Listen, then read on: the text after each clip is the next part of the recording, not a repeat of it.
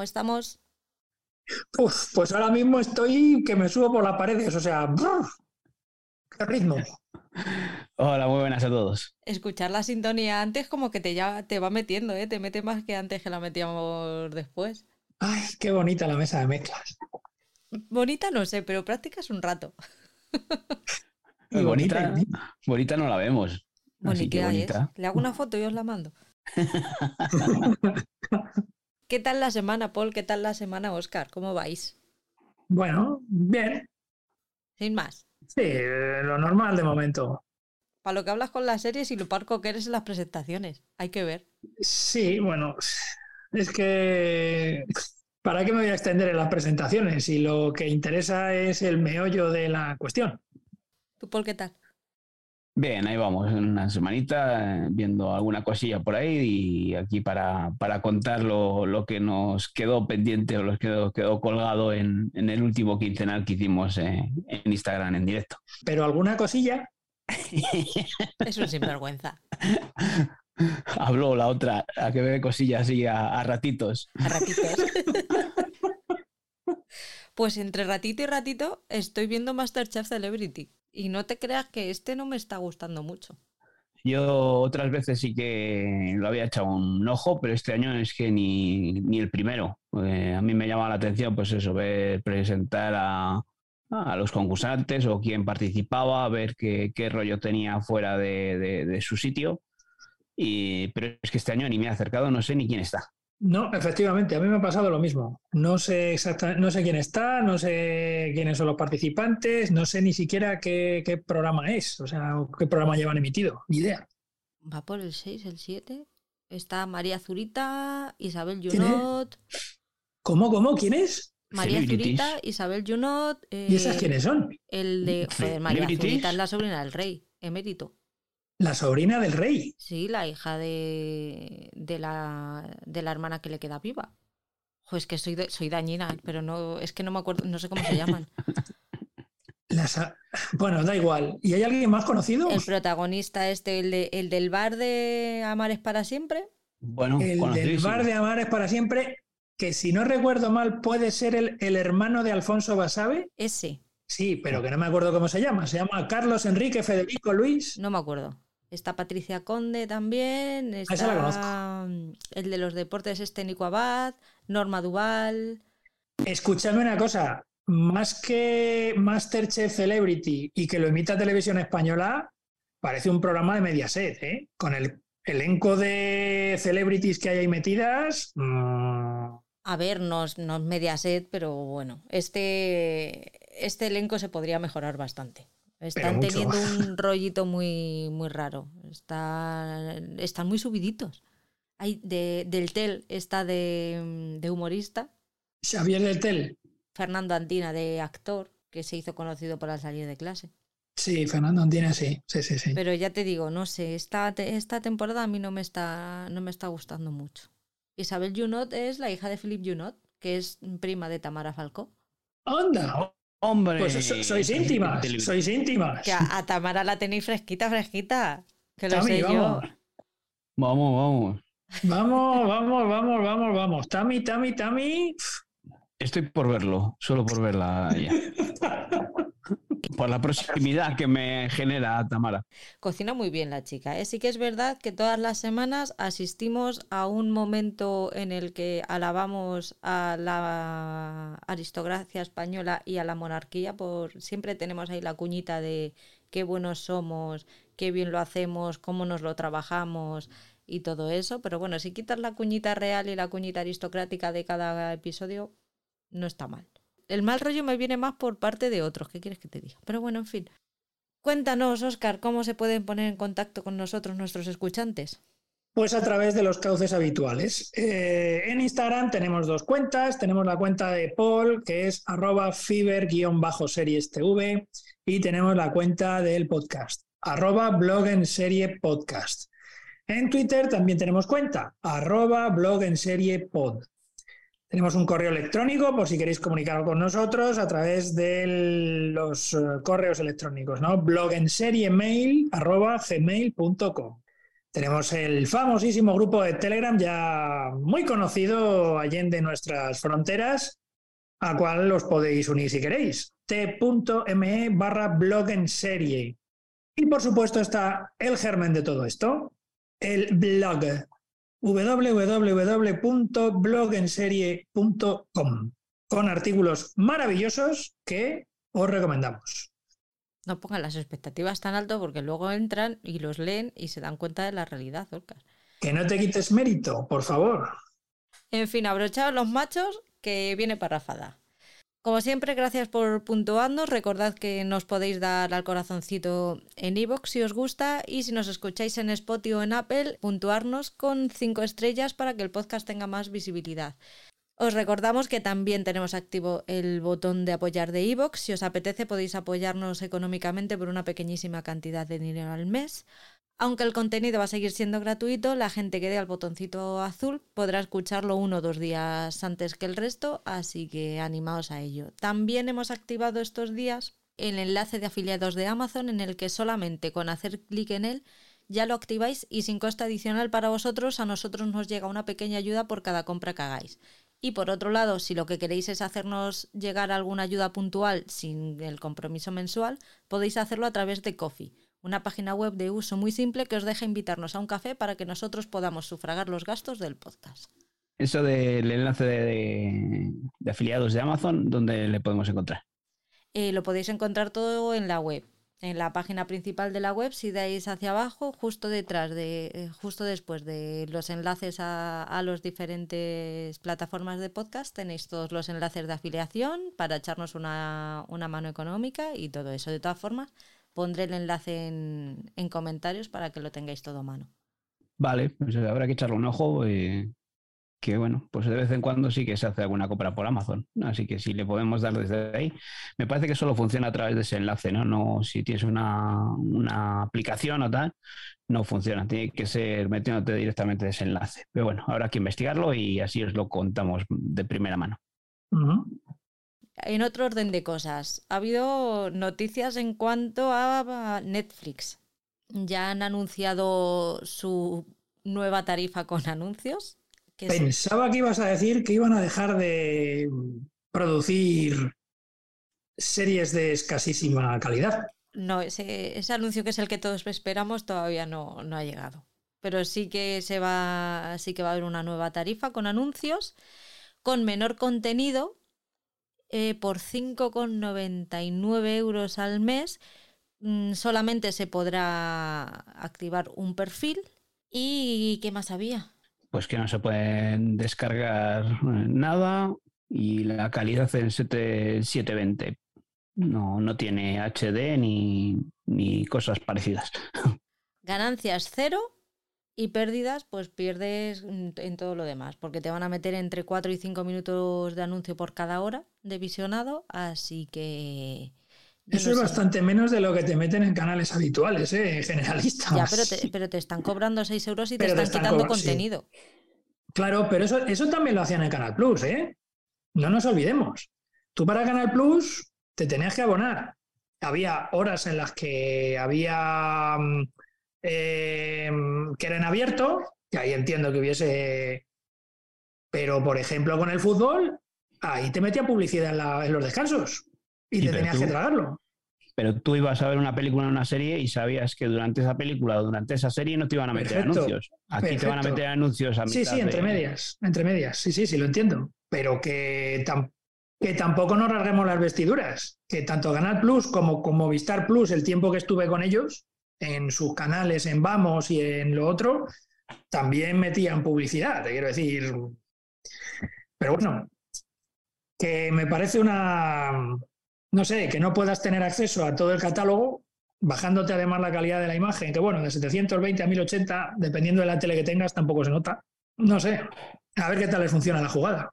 Hombre, supongo que, ellos dirán que les funciona bien, pero vamos, por mi parte, mm, esa tarifa no, no la van a oler porque para, para ver anuncios, como dices tú, ya tengo las, las televisiones en, directo o lo que quiera, como le quieras llamar.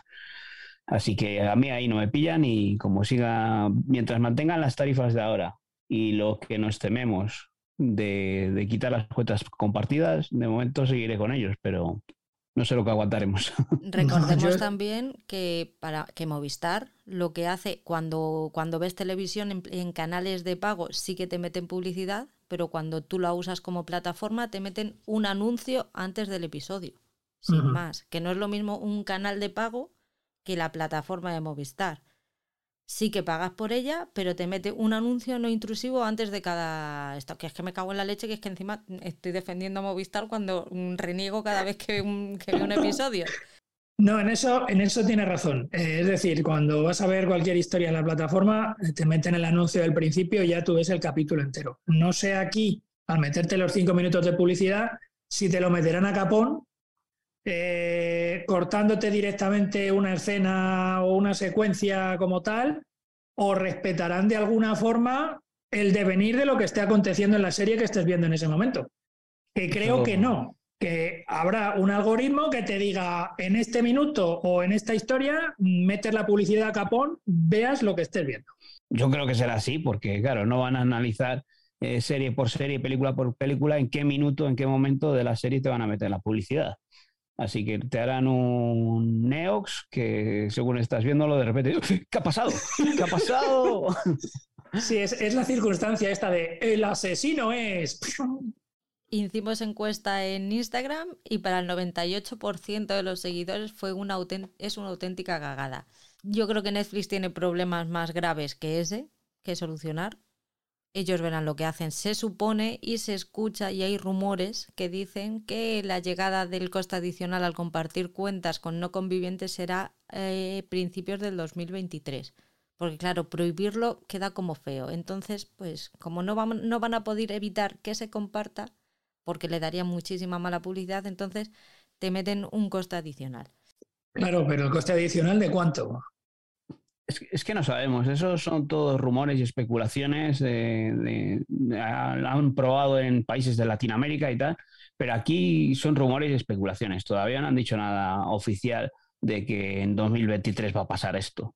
Entonces, no sé, igual esto es un preludio de, esto, esta nueva tarifa es un preludio de, del quitar las, cuentas compartidas, ¿no? Mm. Pero igual nos están allanando el camino para decir, luego cuando te quiten la cuenta compartida, pues lo menos grave es que cojas esta tarifa que tenemos aquí con anuncios. Pero vamos, yo ante eso no, si me dicen o una cosa u otra, vamos, lo tengo clarísimo, que elijo el barco pirata. aprovechando esto que estamos hablando de plataformas compartidas, pues eso, recordar que tenemos un grupo en Telegram en el que nos juntamos eh, gente que quiera compartir plataformas de forma legal y sin ánimo de lucro por parte de nadie, eh, pues eso, compartir esos gastos en cada plataforma para que así podamos tener acceso a más plataformas por una cantidad económica menor, porque si compartimos eso, tanto Netflix, HBO, ¿Qué más hay por ahí? Pues Star Play o lo que es ahora Lionsgate o Disney incluso o Apple, Apple que sale por 3, 4 euros al año entre, entre 6 personas. O sea, son, precios que, se pueden asumir y, haciendo cuentas, pues todas las plataformas de las que tenemos disponibles, igual por 20, 30 euros al año puedes tenerlas. Muy buena opción. Eh, también pondremos la dirección del grupo de Telegram en la, en la descripción para que, para que la tengáis. Vamos a empezar con el repaso que venimos cargaditos, chicos. ¿Qué has visto en este tiempo, Oscar? Que tú eres el que más tiempo lleva sin, sin hacer quincenal por aquí. Pues he visto bastante, pero muchísimo menos que vosotros. Y entonces yo creo que en principio, mira, si queréis empiezo con Prime Video y nos lo quitamos de en medio porque eh, durante mucho tiempo me he estado quejando, además creo, no sé si en público a través de este podcast o en privado con mis compañeros, de por qué demonios si Magnum, el remedo de la serie Magnum de los 80 con Jay Hernández de protagonista, eh, tenía o tiene tres, cuatro temporadas, porque en Prime Video eh, todavía seguía viendo solamente disponible una temporada? Bueno, pues yo no sé si los dioses, albricias, hay que dar gracias a, a dar o al que sea, porque bueno, se puede ver ya la segunda temporada de Magnum del remake, reboot o como lo queráis llamar, en Prime Video, con los mismos protagonistas. Ahora mismo ya eh, Higgins y, Magnum eh, son socios, digamos, de la agencia de investigación. Y el rollito que mantienen entre ellos, yo no sé si me están allanando el camino. No la he visto completa todavía la segunda temporada, pero no sé si el rollito que, que hay entre ellos y tal, hay algunos, algún capitulillo que, bueno, hay ciertas miradas y ciertas situaciones no sé si me están allanando el camino para, para que haya ayuntamiento. Y eso no me va a gustar.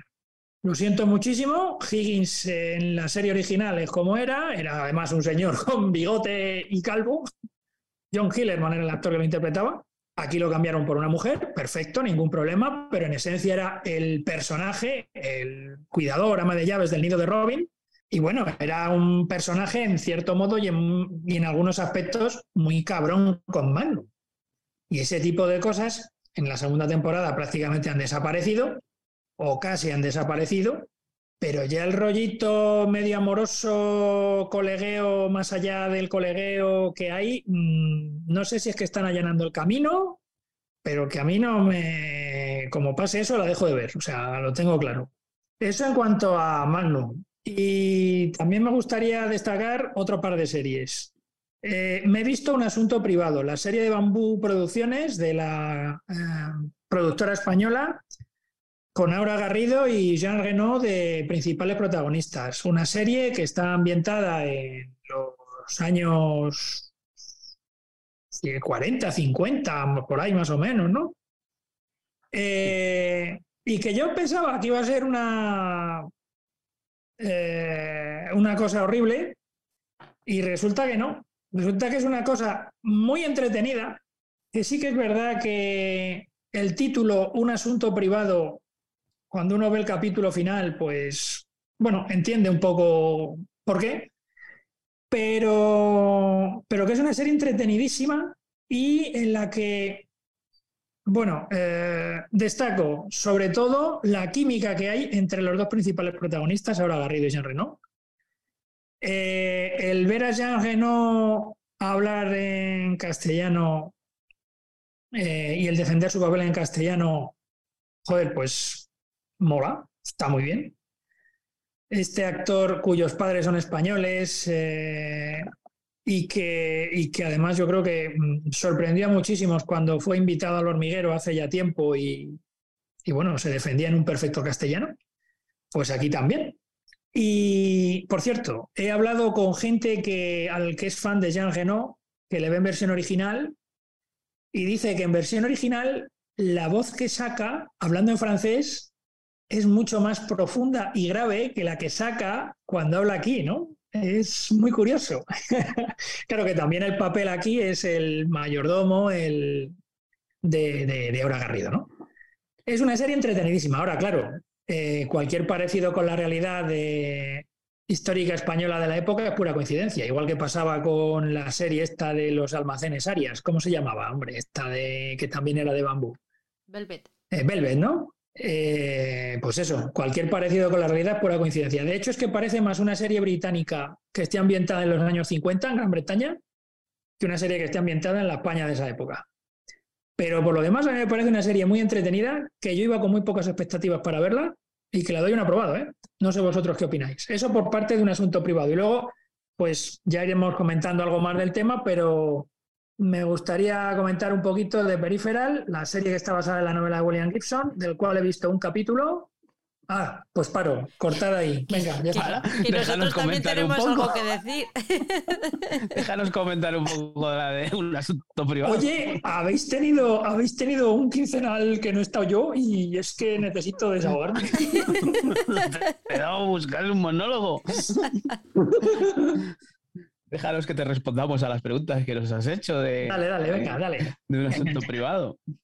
Nada, eso, que nosotros también, pues eso, habíamos hablado ya un poco de ella. Yo creo que me faltaba el último episodio de ver, o ya no sé si cuando hicimos eh, el anterior en Instagram ya la había visto completa. Pero sí, lo coincido contigo y en, en el tema ese de Jean Renault, yo creo que, va acorde al papel ese que tiene. ¿eh? Eh, está muy bien, está muy logrado el, perfecto español que tiene.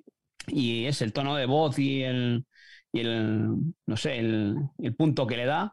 Eh, yo creo que va acorde a ese papel de, mayordomo. Aquí comentamos que parecía eso el, rigodón de, Willy Fogg de, la serie de dibujos animados, ¿no? Tenía ese toque. Y en cuanto a, la ambientación, a mí me, sacaba un poco esa limpieza de esos son unos años de esos 40, de la posguerra, la época de Franco, eh, pues toda esa limpieza de las calles, esos coches tan nuevos que aparecen por ahí. O sea, es una producción muy bambú, ¿no? Eh, que todo, todo tiene ese toque y, sobre todo la, relación con la policía, ¿no? Pues la policía en, aquellos tiempos no creo que fuese tan benévola como, como aquí eh, la pintan. Pero por lo demás, eh, quitando esas cositas, eh, me parece una serie fantástica, como dices, la, química entre ellos.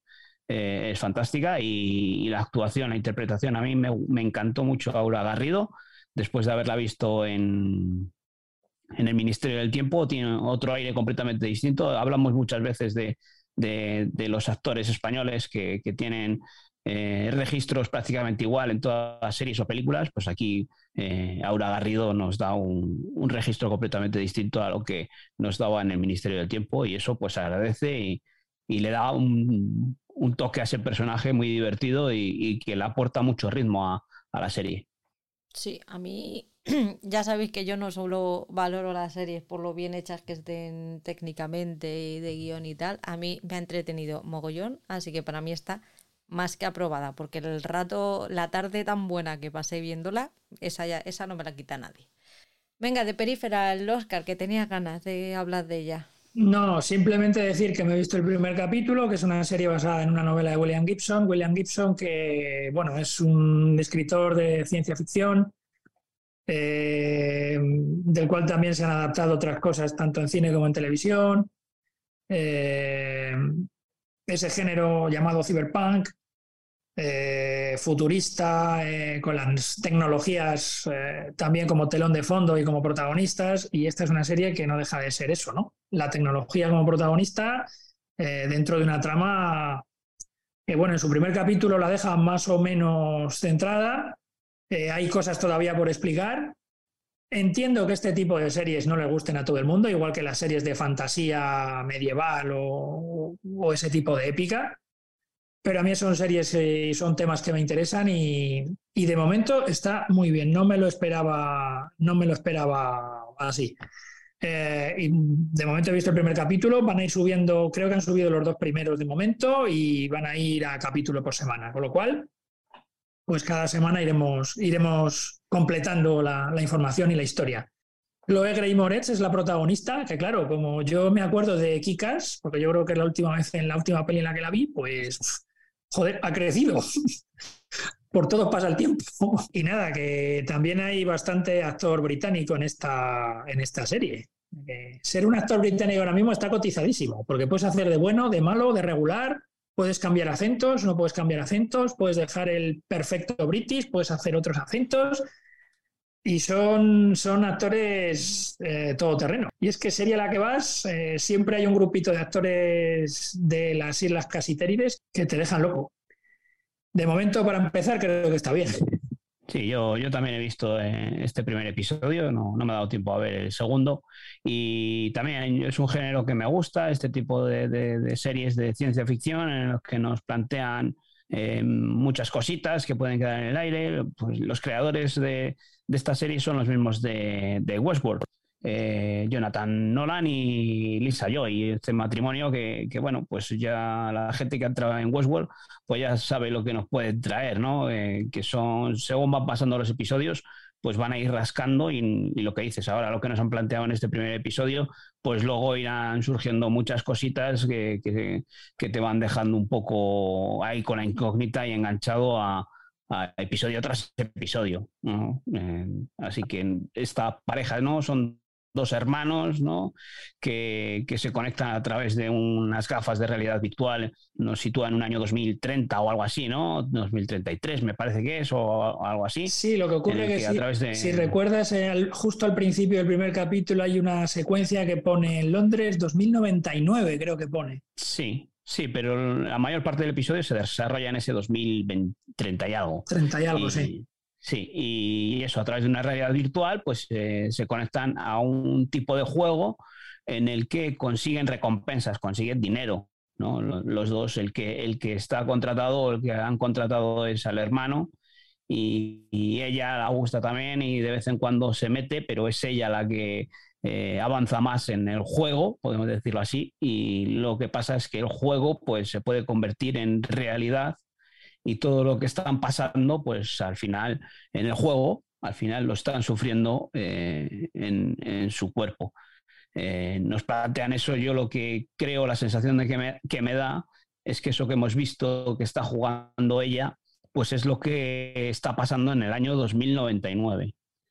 Es la, la sensación que, que, me da, que, que, nos van a llevar por ahí, porque ya conociendo a, esto, a este matrimonio, pues nos van a ir sacando cositas que, son...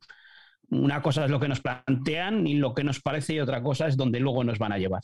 Así que yo estoy dentro de este tipo de series, me gustan, estoy enganchado a Westworld y aquí yo creo que es otro, otro melón que vamos a abrir en el que nos vamos a enganchar. Están a tope en el grupo de Telegram con esta, ¿eh? Bueno, ten en cuenta, son dos episodios. También luego nos ha pasado con muchas cosas. Por ejemplo, Westworld está en una cuarta temporada y se ha ido desinflando. Por, este hecho que hablamos, de que te van abriendo muchos melones y luego eh, hay que cerrarles. Y cuando no lo vas cerrando, pues la gente se va bajando del caballo, ¿no?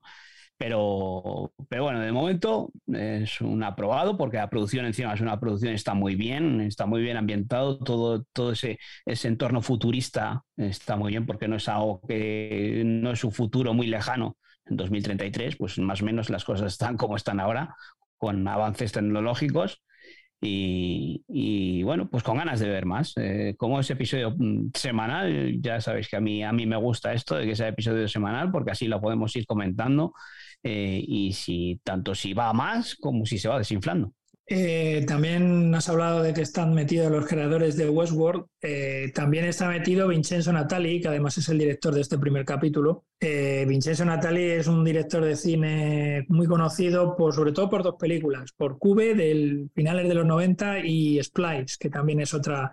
Es un hombre que también el tema este futurista de ciencia ficción, pues lo tiene bastante controlado. Y de hecho se nota en su puesta en escena eh, a, lo largo de este primer capítulo, es que es el que sienta las bases visuales, supongo, de, del resto de capítulos. Yo creo que le voy a dar una oportunidad, fijaos. Fijaos lo que mm, de lo que habéis dicho me ha llamado la atención. Y no estaba yo nada convencida de ponerme con ella, pero la verdad es que viendo el, el ánimo que hay en el grupo y escuchándoos ahora vosotros, pues sí, le daré.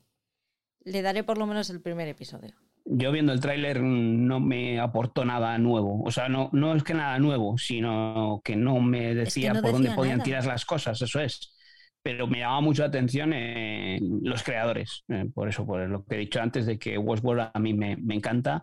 Entonces le quise dar esa oportunidad y al ver cómo está llevado, como dice Oscar, eh, esa dirección, eso que nos plantean no es un futuro eh, muy lejano, entonces vemos las cosas más o menos como están ahora. Y yo creo que está chula, ¿eh?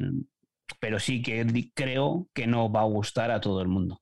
Pues vamos a hablar un poquito de los anillos del poder. Sé que hace nada hicimos el, monográfico con spoilers, chicos, pero también hay gente que todavía no, no la habrá visto completa o no se habrá animado a verla, así que vamos a comentar un poquito en, conjunto sin spoiler de qué es lo que qué es lo que nos ha parecido. Yo creo que en esta serie estamos todos bastante de acuerdo, ¿no? En que es una serie que merece la pena acercarse, con, con excepciones salvo si no eres fan del universo cinematográfico del Señor de los Anillos, porque la verdad es que ha seguido bastante la, estela, ¿no?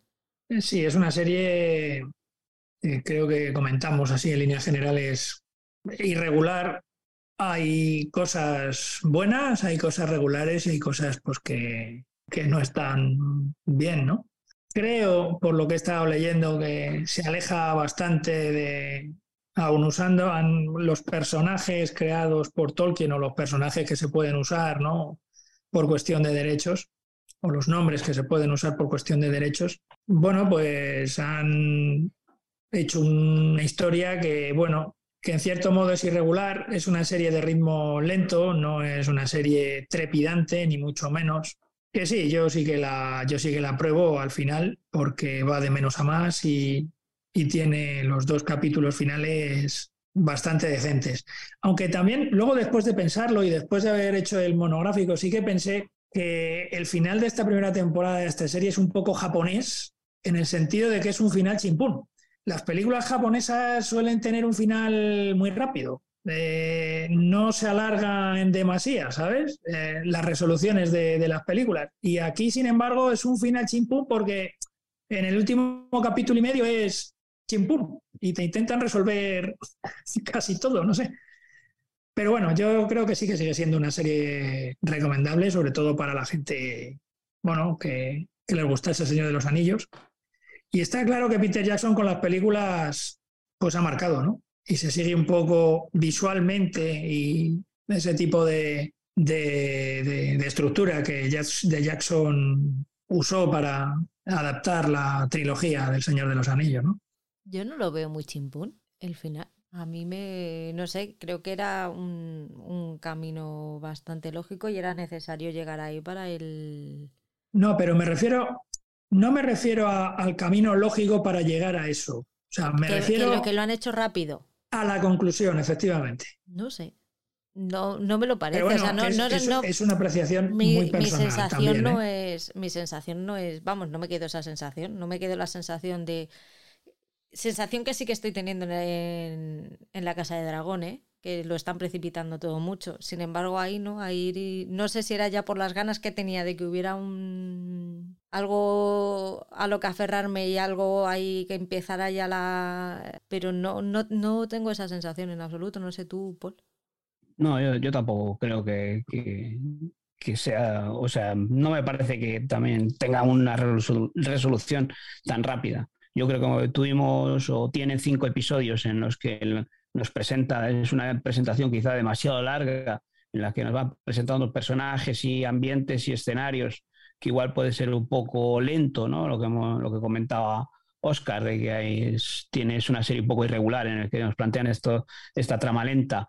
Eh, luego llega ese episodio 6 en la que nos pega un subidón de acción y, y un ritmo trepidante y luego nos quedan esos otros dos episodios que yo creo que es eh, esos dos episodios finales, que es lo que nos dice Oscar, que le ha parecido una resolución rápida, pero yo creo que en esos dos episodios eh, nos van desarrollando lo que nos habían planteado en esos cinco primeros. Entonces nos van llevando hacia un final que en dos episodios yo creo que está bien. Yo creo que es como un epílogo de, después de esa batalla que, nos hemos encontrado en el episodio 5 y esos dos últimos episodios pues nos van mmm, soltando las perlitas que como decía en el monográfico eh, acaban de dejarnos colocadas las piezas de cada personaje situándonos, situándonosles en un tablero en el que creo o la sensación que me da es que la próxima temporada pues comenzará el juego.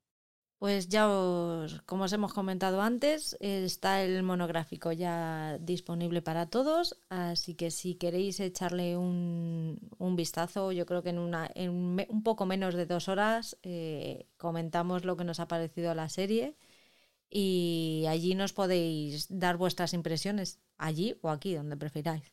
Sí, haciendo un poco de, de, spoiler del podcast, pues deciros que, que, creo que coincidimos que los tres nos pareció una serie maravillosa en el aspecto técnico y visual y creo que es una serie que, lo que decía Oscar, que si os ha gustado El Señor de los Anillos, os tenéis que acercar porque es un complemento perfecto y, y lo vais a disfrutar, desde luego. Pues vamos con HBO Max, pero antes os voy a poner un audio que nos mandó Sonia, porque os acordáis, es que hace tanto que no grabamos el quincenal los tres que ya se nos, ha, se nos ha olvidado lo que prometimos, pero prometimos que si nos mandaban recomendaciones o puteos, los pondríamos aquí y les haríamos caso. Así que chicos, aquí os dejo un audio en el que nos da un 2 por 1 Sonia. Escuchad. Buenas, eh, amigos podcasteros. Eh, voy a tomarle la palabra a Patri, eh, a ver si al final esta propuesta sigue adelante. Y voy a hacer una recomendación para cada uno y luego un puteo para todos los tres. Como no sé si lo habéis visto o no lo habéis visto, pues si lo habéis visto o no, pues, pues nada. para Patri, que sé que no la ha visto, va a ver This Is y vale, y la vas a ver. El primer capítulo de Sisas es precioso, te va a encantar. Se llora, hay capítulos muy emocionantes, pero no son todo de llantos. Yo en algunos se me escapaba la lagrimilla, pero que tampoco es tanto dramón. Eh, tiene momentos muy tiernos y muy chulos. Y además los capítulos son de 40 minutos, así que vamos, que se ve fácil. Vas a ver This Is eh, para Oscar es muy fácil. Oscar va a ver The Voice porque es que, que tú no hayas visto The Voice, Oscar, es como otro sacrilegio. Si es que según como me cuentas que te gustan las series, es que The Voice te va a encantar. Y, y además The Voice es una serie que crece temporada a temporada. La tercera temporada es brutal. Es una serie que han dicho, vamos a hacer lo que nos salga del nabo. Y efectivamente, nunca mejor dicho, han hecho lo que les ha salido del nabo. Es exageradamente brutal. O sea, de decir, pero no se cortan esta gente de nada, pues no, no se cortan de nada.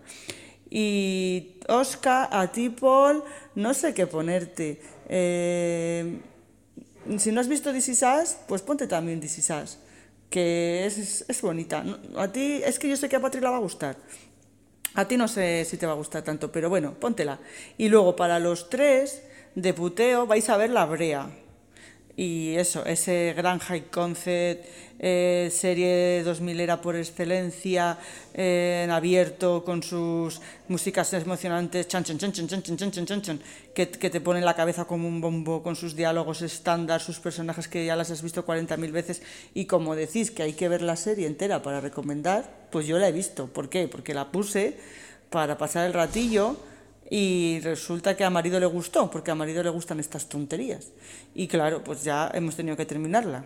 Así que los tres vais a ver la brea. Por lo menos dos episodios. Y, a vosotros dos, This Is y a Oscar The Voice. Anexo, y postdata.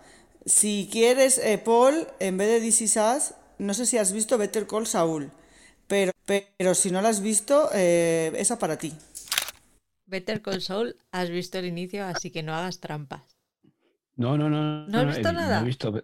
Yo creo que yo creía que lo habías dejado a medias. No, no, no empecé por Better Call Saul. Ha sido una serie que, que la dejé un poco esperando a ver qué es lo que pasaba con ella después de ver Breaking Bad, este spin-off de, de Breaking Bad. Eh, no tenía muchas expectativas y la primera temporada oí que tardaba un poco, arrancaba lenta y tal, y dije, bueno, la voy a dejar un poco ahí por si acaso, y luego según avanzaron las temporadas ya me dio pereza ponerme con ella, pero sí que es una buena recomendación que DC Sass para mí habría sido un puteo.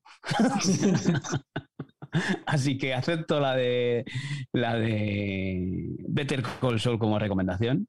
Eh, la pongo en la lista junto con Shameless, que ya, ya son dos las que nos ha recomendado Sonia. Y, bueno, y adelante con la brea. No sabía yo a qué serie se estaba refiriendo nuestra amiga Sonia. No lo puedo resoplar. Madre de mi vida. Estoy leyendo la sinopsis y es que se me están cayendo al suelo a plomo. Y ya no solo eso, estoy viendo eh, las críticas que está teniendo y hay puntos rojos y amarillos. O sea. Yo, mira, era una serie que pensé que, eso, que, me iba a librar de ella. incluso rondé la posibilidad de verla para ponerla a vosotros de, puteo, pero mira, preferí dejarla ahí porque, vamos, la estaban poniendo fina, fina, así que pues hay, pensé que me había salvado. Hay una crítica que tiene una frase pues muy, muy, eh, muy elocuente, ¿no? Que digamos que describe muy bien la serie, ¿no? Dice, un auténtico desastre sobre un desastre. Yo... Bueno, habrá que ver algún capítulo. ¿Esto dónde se ve? HBO. HBO. Creo, creo, ¿eh?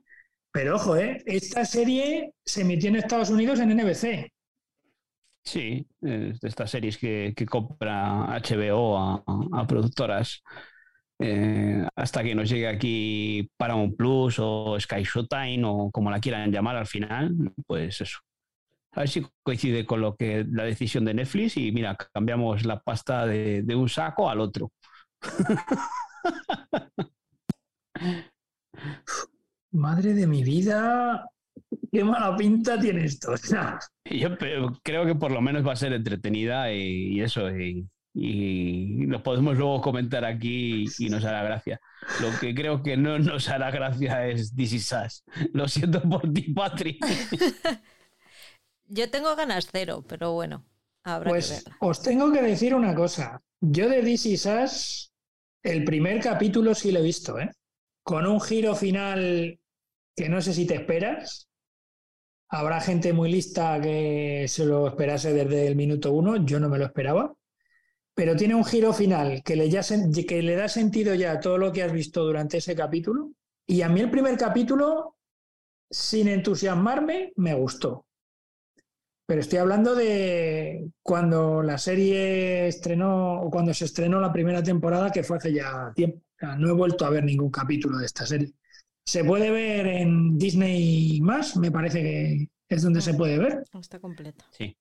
Así que nada, a por ello, chicos. Y yo, en cuanto a The Voice, pues tengo que decir que me pasó lo mismo. Eh, de The Voice vi el primer capítulo que me gustó muchísimo, pero no la retomé. O sea, son de estas cosas que te gustan, que las tienes ahí, que voy a intentar verlas, pero nunca la ves. No, por, no porque no tuviese ganas de verla o no me gustase. No sabría decirte el motivo. Ahí la tienes, es una serie que la vas dejando, la vas dejando, la vas dejando, ya tiene tres temporadas y solamente he visto el primer capítulo de la primera temporada, que me va a tocar verlo otra vez porque no recuerdo absolutamente nada de él. Así que nada. Dale porque va a más. Pues vamos ya después de este audio de Sonia y de que nos haya puesto su puteo y su recomendación a cada uno, que yo no sé si a mí me has puesto doble puteo, ¿eh? Todavía, todavía no lo tengo claro. Vamos con HBO Max. Paul, empiezas tú, que aquí tienes lo más grande. Bueno, no es lo más grande, son cosas que, que ya habíais hablado vosotros. Eh, he acabado Star Case, que empecé con ella. Vosotros ya hace tiempo que la visteis antes de verano. Eh, yo solo vi un par de episodios y se me había quedado ahí un poco cruzada. Y efectivamente, es que según fui avanzando, pues este caso en el que eh, mm, un marido ¿no? llama al, a emergencias para decir que su mujer se ha caído por la escalera y que ha fallecido y tal, y pues al investigar este caso, pues empiezan a descubrir ciertas cosas que pueden sospechar de que no haya sido un accidente, ¿no? Eh, lo que nos habíais contado. Yo no había visto el documental este que está en Netflix de, este caso. Eh, lo que nos narra en esta serie, pues es eh, un poco el hilo, es la grabación de, este documental, ¿no? Mm, al principio, el primer episodio, los dos primeros, me, pareció que, estaba bastante bien la serie.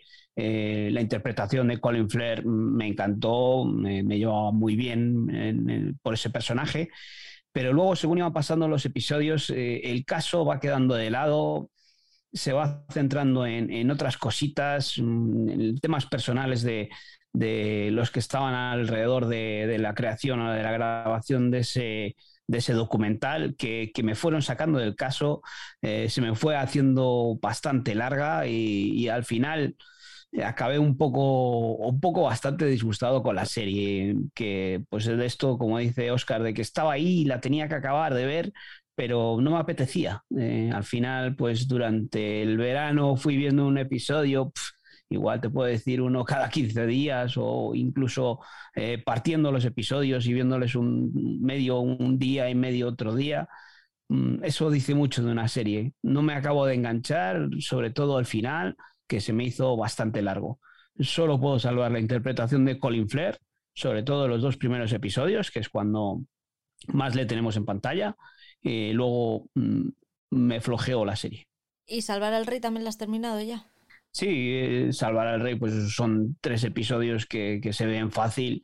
Eh, comentaste eso, habíamos comentado que era un poco eh, de complemento a, ese otro que habíamos visto en, en A3 Player, de, los Borbones, eh, nos cuentan cositas parecidas o cosas que ya habíamos visto, que ya conocíamos, y nos sacan alguna cosa nueva que ya no nos sorprende, porque cuando empezó a salir o saltó este escándalo de todas estas cositas que iba haciendo el emérito a nivel económico por ahí de pilla aquí, pilla allí, eh, o esos escarceos amorosos que, todo el mundo oía, pero nadie acababa de creerse, pues aquí nos lo siguen planteando, nos siguen sacando mm, amantes y personajes nuevos que tenía el emérito y pues bueno, otro aporte a, la fama de, este rey que, que, oye, es que hizo mucho por España, no hay que negar eh, todas las cosas buenas que hizo, pero, pero con un gran borrón, ah, sobre todo, es que iba a decir que sobre todo al final de su reinado, pero es que no es al final de su reinado, sino que fue haciendo cositas durante todo su reinado. Quizá lo, bueno lo hizo al principio y luego fue aprovechándose de, esa posición que tenía para, para, sacar rédito económico y rédito personal en cuanto a las relaciones que iba teniendo por ahí. Viviendo de las rentas, ¿no? Sí, pero vivir de las rentas es en el aspecto económico, pero es que vivía de las rentas en el aspecto amoroso y en el aspecto sexual o lo que sea. Eh, sobre todo todo esto que tapaba el CNI buscándole o, teniendo esos apartamentos, esos pisitos picaderos en los que se reunía con, con sus novias o con sus amantes y todo bajo eh, el conocimiento de, la reina y la permisividad que, todavía pues anclada en, esas épocas anteriores, eh, sobre todo aconsejada por su madre de tú calla que, lo que tienes que ver es el, bien de tus hijos y, colocar a, Felipe en el sitio que está ahora mismo. Eso, este, este nombre de salvar al rey pues viene dado, nos cuentan de cómo todos estos periodistas, mm, miembros de la Casa Real y, políticos, porque todos los políticos están metidos en el ajo, eh, trataron de gestionar eh, todos estos escarceos del rey para, salvar a la monarquía. No salvar al rey, o, quizás salvar al rey que tenemos ahora, Felipe VI. Eh, al que hundieron fue al emérito, a Juan Carlos I, porque yo creo que ya dijeron hasta aquí porque este acaba con, todo el chiringuito que tenemos aquí montado. ¿Tú esta la has visto, Oscar? ¿O fue la otra, la de, la de tres player?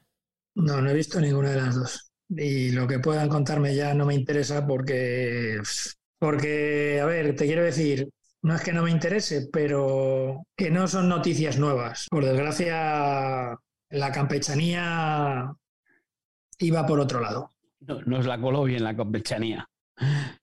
Era, era, era, un tapado. Son, son noticias que, conocemos. Yo creo que igual conocemos un poco pues, de un iceberg el vértice.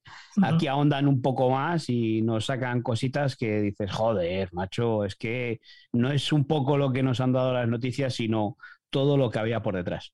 Claro, es que el problema, el, problema, lo estás diciendo tú ahora mismo, Paul, son las noticias. Es decir, los medios de comunicación de este país han estado décadas eh, silenciando determinadas cosas.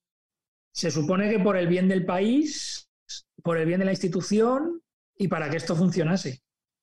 Y bueno, yo creo que aunque una persona tenga el poder que tiene, eh, como, bueno, el poder que tiene, entre comillas, eh, como puede ser un rey, el rey o la figura del rey o de un monarca en España, pues hay una serie de leyes que tienen que ser para todos, ¿no? Y, bueno, también hay que ética y moralmente saber, saber usarlo. Eh, una cosa que sí que me sorprendió ya, para acabar, eh, que habíamos hablado del documental de, A3 Player que podía venir de la mano de la productora de La Sexta y que, podíamos considerar que con una tendencia de izquierdas, ¿no? que podía mm, rebuscar ahí un poco más en, eso. Aquí tenemos esta productora que es de, de, HBO, o sea, vamos, es una productora que lo ha hecho para HBO, que puedes mm, considerar que puede ser un poco más independiente y, lo que me sorprendió sobre todo es mm, que los gobiernos de derechas son los que más han hecho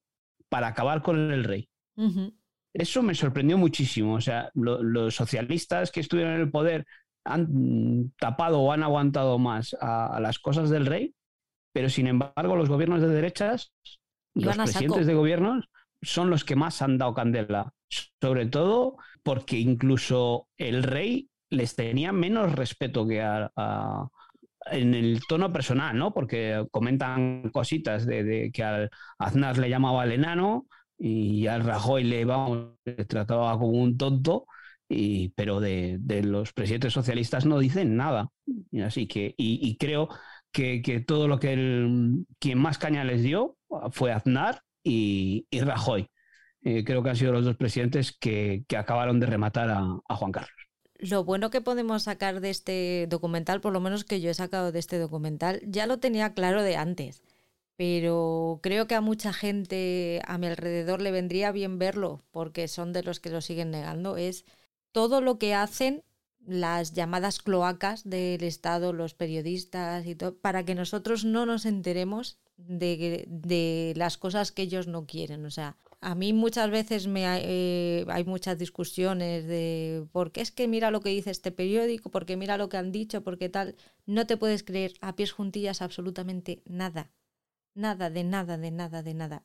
Tienes que dudar absolutamente de todo. Y eso es algo que llevo haciendo varios años, que yo lo único que me fío es de lo que ven mis ojos. Entonces, si, si hicieron esto con el rey Juan Carlos, ojito, cuidado que es lo que no estarán haciendo con Felipe VI y con el presidente del gobierno, con este, con los anteriores, con el vicepresidente del gobierno que ya no está, con el que está mm, y con todos. Aquí sí que nos dejan un poco claro lo que están haciendo con, con Felipe VI o lo que han empezado a hacer con Felipe VI, que ha sido blanquear todo lo que, todo lo malo que, había hecho su padre. Mm, eso es lo que ha hecho los medios de comunicación o, están en ello. Eh, yo simplemente dos cosas. Eh, es triste que en este país, para estar mínimamente informado, te tengas que leer cinco periódicos, ver cuatro televisiones y escuchar cuatro radios porque no haya un puto medio independiente real. Y segundo, si Sabino levantase la cabeza, lo que podría contar ese hombre. En fin, Oscar, ¿qué has empezado a ver La Casa del Dragón ya? ¿Llevas un episodio? ¿Qué te ha parecido? Muy oscuro. Y solo es el primero. en, todos los sentidos. Eh, a ver, yo entiendo que podríamos aquí disertar sobre la luz o la falta de luz en las películas y en las series, ¿no?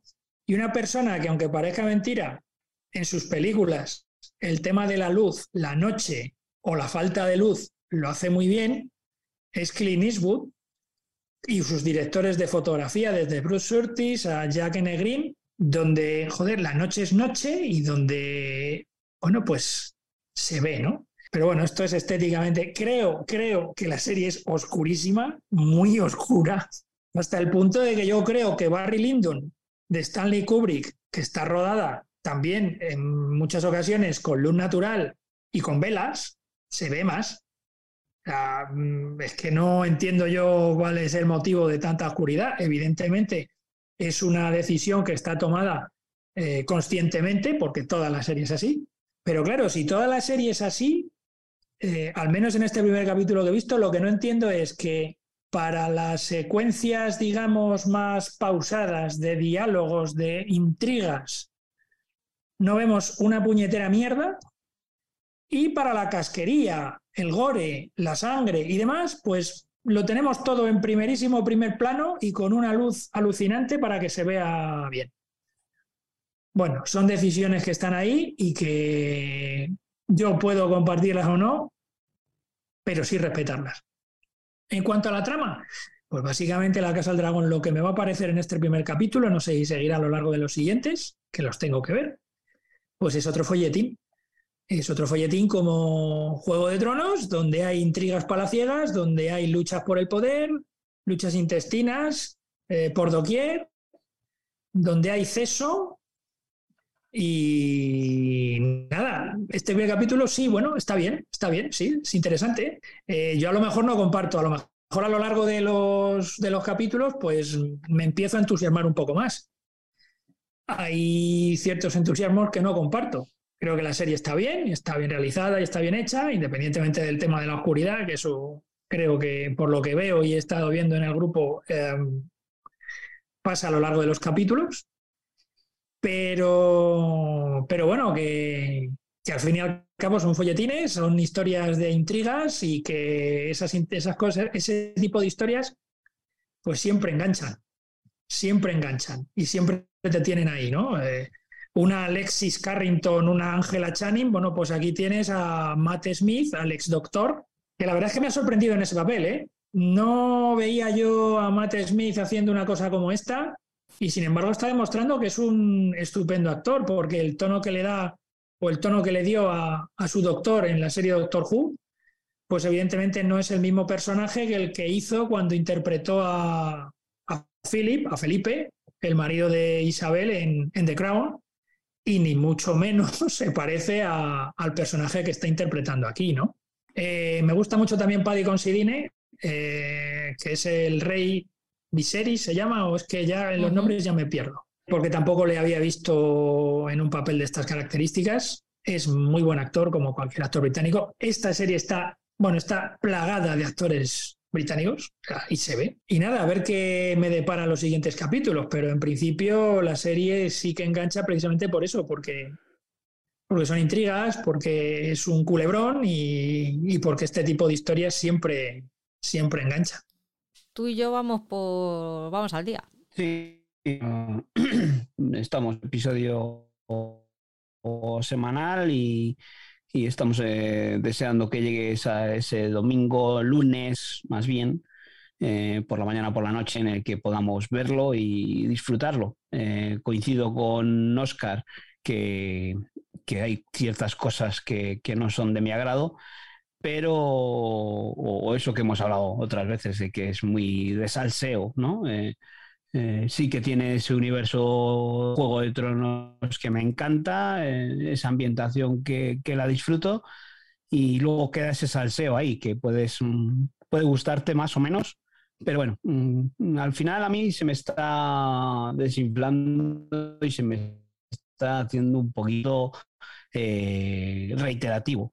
echo de menos un poco de, de acción, aunque nos dan en cada episodio tenemos algún toque que nos sorprende en alguna secuencia, pero, pero echo de menos un poco durante la temporada que haya más movimiento. Yo echo de menos, a mí también se me está desinflando. Y es que para mí el, el episodio 9, que no vamos a decir qué es lo que pasa en el episodio 9, pero o haces lo que has hecho y vas hasta el final con las últimas consecuencias, o no lo hagas. Hazlo de otra forma, haz otra cosa, pero no hagas eso, porque es un coitus interruptus total y absoluto. O sea, es como, no, hombre, no, no, no hagas esto. Eh, para ser un episodio 9 de Juego de, de Juego de Tronos, es un bluff total y absoluto. Me podéis decir, no porque no es Juego de Tronos. Sí, sí es Juego de Tronos desde el momento en el que tú me pones la música de inicio de Juego de Tronos para empezar la serie. Si tú lo que quieres es diferenciarla, entonces no me pongas esa música. Y yo, para mí, mm, yo no tuve, no tuve nada en contra de que, de que mantuvieran la sintonía de cabecera. Pero, entonces sé consecuente. Tomas esa decisión y tienes que ser consecuente con lo que haces. Si no, si te vas a quedar a medias, no lo hagas véndemela como un spin-off, como algo, algo que, es, que forma parte del mismo universo, pero al mismo tiempo es diferente. Pero es que tú me estás diciendo que lo que yo estoy viendo es Juego de Tronos. Y yo vi Juego de Tronos en el primer episodio, pero es que ahora ya me cuesta mucho reconocerlo. Así que... A ver cómo termina el último episodio. Habría sido un acierto que este episodio 9 nos hubiesen dado lo que nos daban los episodios 9 de cada temporada de Juego de Tronos. Bueno, pues nada, ya veo que, no sé, expectativas. Sí, es lo que, estaba ¿eh? pensando. Es lo que estaba pensando, que, que, tal y como estaba hablando Patri, pues oye, pues te podía dar bajón a la hora de, seguir con ella para llegar a ese eh, especial o ese monográfico que tenemos pensado hacer más adelante, ¿no? Cuando acabe la temporada. Eh, mm, creo que la serie sigue su, su ritmo, su, su universo de este que nos han planteado en el primer episodio. Eh, lo que pasa es que lo alargan demasiado, ese salseo que estás diciendo tú ahí de, tipo culebrón dinastía o, sálvame, ¿no? En el que, este enfrentamiento entre esa familia, eh, ¿en qué puede acabar? Los que han leído los libros, pues saben en dónde va a acabar o en qué puede acabar, pero bueno, eh, nosotros estamos ahí a la expectativa, lo vamos viendo venir eh, pero eso tiene la diferencia de Juego de Tronos en el que había más casas, más familias, en el que había un choque mm, por ese Juego de Tronos, ¿no? Aquí es todo muy centrado en un sitio, nos van apareciendo ciertas familias o ciertas casas así con cuentagotas como fanservice para que, les veamos que siguen estando por ahí o que ya estaban por ahí cuando antes de Juego de Tronos, pero nada más. Y sí, se nos está quedando un poco ahí, ahí, ahí. O sea que tal vez a lo mejor lo que está diciendo, y a falta de otra cosa, es que están alargando un poquito todo, que en vez de 8 o 10 capítulos podían haberla sido menos o que lo podían haber contado de otra forma. No, no, no. No, no, a mí se me queda corta de información. ¿Se queda corta? Sí, sí, sí.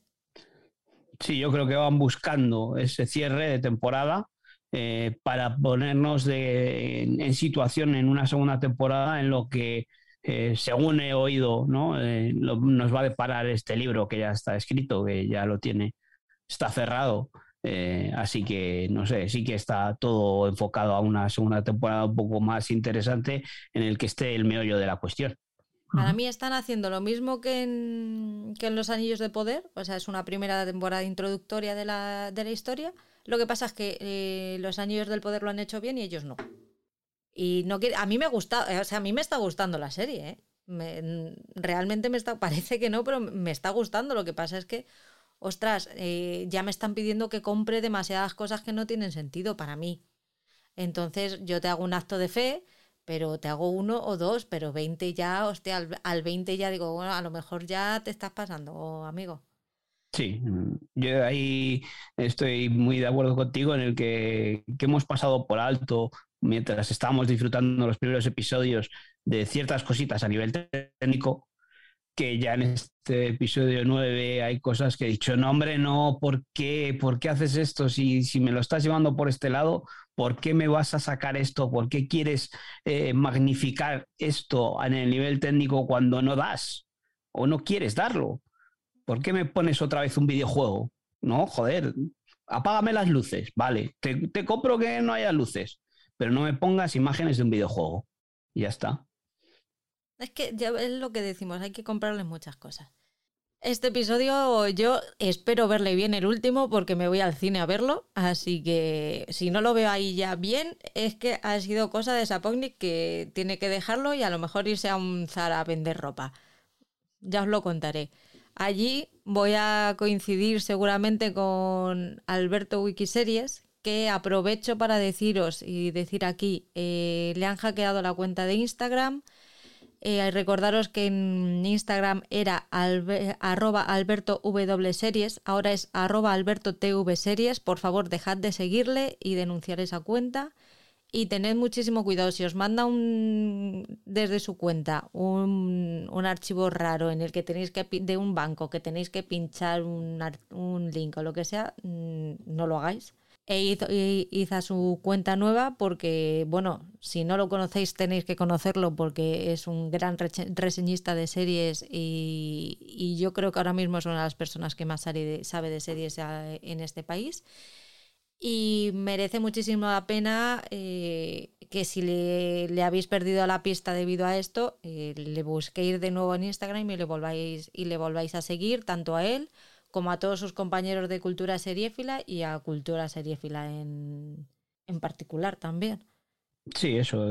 cualquier cosa que, que, si le seguíais a, este, a esta cuenta de Alberto W Series y cualquier cosa que os eh, llegue pidiéndoos ayuda o, pidiéndose un favor eh, a los mensajes privados de Instagram, pues eh, ignoradlo, bloqueadle, eh, incluso si le podéis denunciar la cuenta, pues mejor, porque si Instagram se la quita en medio, pues eh, hará menos daño a otras personas.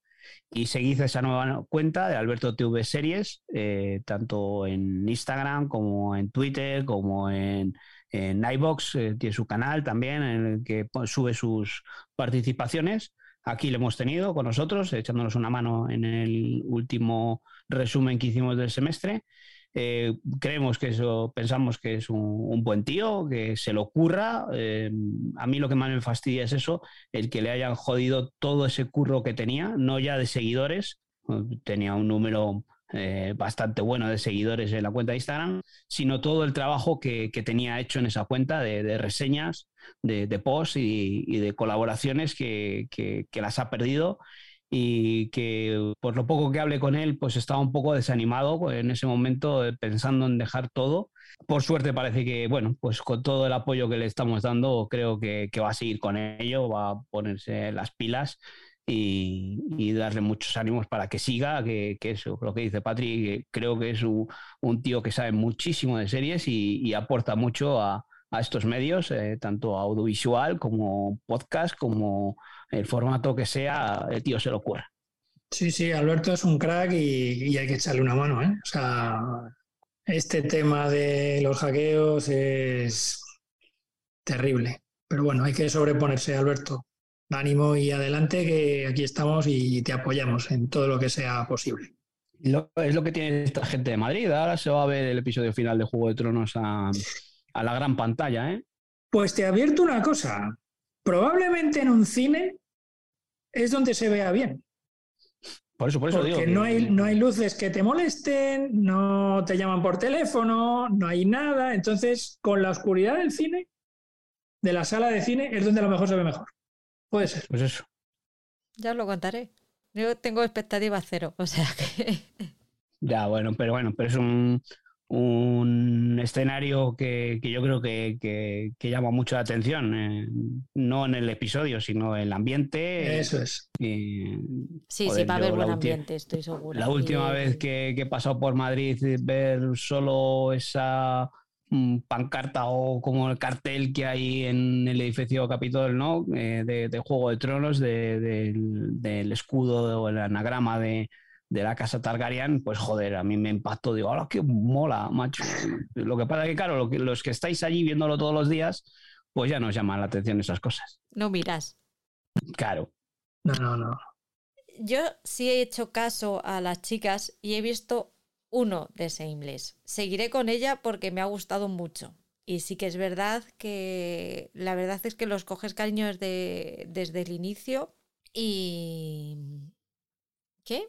Nada, nada. Eh, peloteo. Un poco. No, pero sí. pero, es, pero es verdad. Es verdad que sí, que tiene buenos personajes, tiene buena, buena trama. En principio, perdón. En principio, en el primero lo único que hacen es presentarte a los personajes y un poquito más y ver a esa pobre hermana mayor que, que carga con el peso de, todos sus hermanos. Ves que dentro de esa situación social en la que viven y, familiar eh, están súper unidos y trabajan todos por, salir adelante. Y yo todavía no les quiero, pero bueno, estoy en proceso. Así que seguiré con ella y teníais razón, chicas, es una, es una buena serie. ¿Qué tal From Paul? Que ahora lo está viendo todo el mundo. Pues From, eh, pues mm, yo creo que la podría considerar esto que ha dicho antes eh, Sonia, un high concept y tal, que, nos plantea en el primer episodio una cosa brutal. Eh, luego en el desarrollo se nos va perdiendo un poquito, pero bueno, creo que en general es una serie bastante interesante. lo que nos plantea de esta familia que, que llega a un pueblo de estos mm, de Estados Unidos un poco perdidos, eh, tipo este, misa de medianoche, en las que las casas están un poco descuidadas, eh, hay coches volcados por ahí, o sea, mm, el parque de los niños está oxidado y sin embargo allí pues vive gente, viven niños y, lo que se encuentra este, este matrimonio, esta familia, es que pasando por ese pueblo eh, no pueden salir de allí, por mucho que se empeñen, dan vueltas y en bucle eh, sin poder salir de, ese pueblo. un pueblo en el que ocurren ciertas cositas por la noche, en el que se tienen que refugiar en sus casas en cuanto se mete el sol, porque hay unos habitantes en el bosque pues que se acercan a las casas y, hacen cosas malitas. Para mí el primer episodio me sorprendió mucho, me encantó. Eh, son, viene de la mano de los productores de Perdidos, o sea, nos podemos hacer un poco la idea de lo que nos pueden plantear. Eh, está renovada por una segunda temporada eh, porque esto tiene cuerda. y a mí me ha molado, a mí me ha molado, aunque tenga sus episodios centrales en los que se, se va diluyendo un poco lo que nos plantearon en ese primer episodio, pero sí que tiene, tiene unos cliffhangers y, unas tramas que te van enganchando según van rascando, intentando eh, salir de ese pueblo, que, mola, mola mucho, eh, tiene secuencias muy divertidas, que de estas que les pueden gustar a Patri, que esas cositas que van apareciendo por ahí. Yo después de ver el primer episodio eh, me pareció un episodio extraordinario de puteo para Patri, pero luego al final se va quedando ahí la serie en algo un poco más interesante que una serie de sustos y, de terror, ¿no? Yo creo que al final no llega a ser una serie de terror, creo que es una serie así de misterio y tal, en el que tiene algún sustito en toda la temporada que, está chulo, pero, pero creo que es una serie a la que se la puede dar una oportunidad. Eh, que, es interesante. ¿eh? A mí me ha gustado. Eh, eso la podemos ver en HBO y lo que decías antes es una producción de, de Epix, que, no es un original de HBO Max. Así que yo mm, animo a la gente, a vosotros, igual no es de vuestra cuerda, pero sí que animo a la gente a que la eche un vistazo, porque sobre todo a la gente que le gustó Perdidos, ¿eh? que, te plantea una cosita muy similar con esos misterios, qué pasará y esos cliffhangers que, que, molan. Y a mí, a mí me ha gustado la temporada. Pues voy a terminar con García. Es una serie que se va a estrenar este próximo viernes. si, si, todavía vamos poco, porque ibas a ver el último episodio de La Casa de Dragón en el cine, pues ahora vamos, que te vamos a odiar un poco más. No, pero yo soy buena. No, no, si, yo no digo que seas buena, yo te digo que te vamos a odiar, no porque seas buena o mala. Pero soy buena gente. Claro, no, que otra vez, que no, a, la gente, a la buena gente no se la puede odiar. Sí. Sí. Mira, has visto, se te está congelando la imagen y el sonido mm, por, por mala gente. es el karma. Pues sí, la semana pasada estuve también en el cine viendo los dos primeros episodios de García, pero la he podido ver entera porque unos días antes me habían mandado los screens de la temporada completa, así que yo ya la he visto. Pero soy buena gente. Venga, tú sigue haciendo daño. Venga, cuéntanos, ¿qué te ha parecido? Que no deja de pasárnoslo así por el morro. No lo estoy pasando por el morro, estamos grabando un podcast de series que hemos visto. Dios, no tengo la culpa de que tú no vivas en Madrid. No voy a decir nada de Madrid. No, no, vamos a parar aquí, vamos a parar aquí, que esto puede acabar muy, mal. En fin, García es una, serie fantástica española basada en, los cómics del. Perdón, perdón. ¿Fantástica porque es fantástica o porque es del género fantástico? Porque es del género fantástico y es fantástica, en todos los sentidos. No en todos los sentidos, a ver, tiene sus cositas. Pero bueno, está ambientada en una actualidad que no es esta. Pero bueno, sí, estaba, está situada en el, en el año 2021 y la serie sigue la historia de Antonia, que es una becaria, una periodista becaria, que necesita tener un bombazo de artículo en su periódico porque si no, no, le van a, no la van a contratar. Por casualidades de la vida, ella mm, recibe un paquete y intentando saber mm, qué es ese paquete y por qué le ha llegado a ella, pues descubre a un superagente de la, mm, de la dictadura llamado García, que ha estado congelado durante 60 años. A partir de ahí empiezan las aventuras de estos dos. Es muy entretenida, es, mm, tiene unos puntos cómicos muy buenos, tiene una, la acción justa y necesaria tiene un punto de vista de la actualidad política hilarante y muy crítico eh, sin llegar a ser dañino. O sea, reparte a, todos los lados y te ríes con las gracias para un lado y para otro. Está súper bien, es súper fina y tenéis que verla. Esta sí que es impepinable y obligatoria verla. Mm, deberes para casa. Yo ya te decía que pues, a lo que me refería con que te odiaba es porque, porque me parece una. me llama mucho la atención. Eh, la única duda, o lo que la duda que, gran duda, no la única, era qué es lo que podían hacer si podía ser un anacleto agente secreto o, una serie más de, producción americana en la que viésemos eh, eso, ese Capitán América, eh, la versión española, eh, con acción y pues oye, de una buena forma, como nos estás diciendo, que tiene sus toques ahí de comedia, que, que después de te he escuchado lo que nos has contado, pues me, me tengo más ganas de verla. Eh, ¿Cuándo es el 28 de octubre? ¿Puede ser el día que se estrena? El viernes, sí, creo que es 28. Sí. Pues muchas ganas de, empezar con ella porque me llama muchísimo, muchísimo la atención. Creo que es la serie de este mes cuando hicimos eh, el episodio mensual que, que, más me llamaba la atención. Tenía cierto miedo, pero bueno, me acabas de, quitar todos los miedos con, con, esto que nos has contado ahora y, y seguiremos odiándote un poquito más.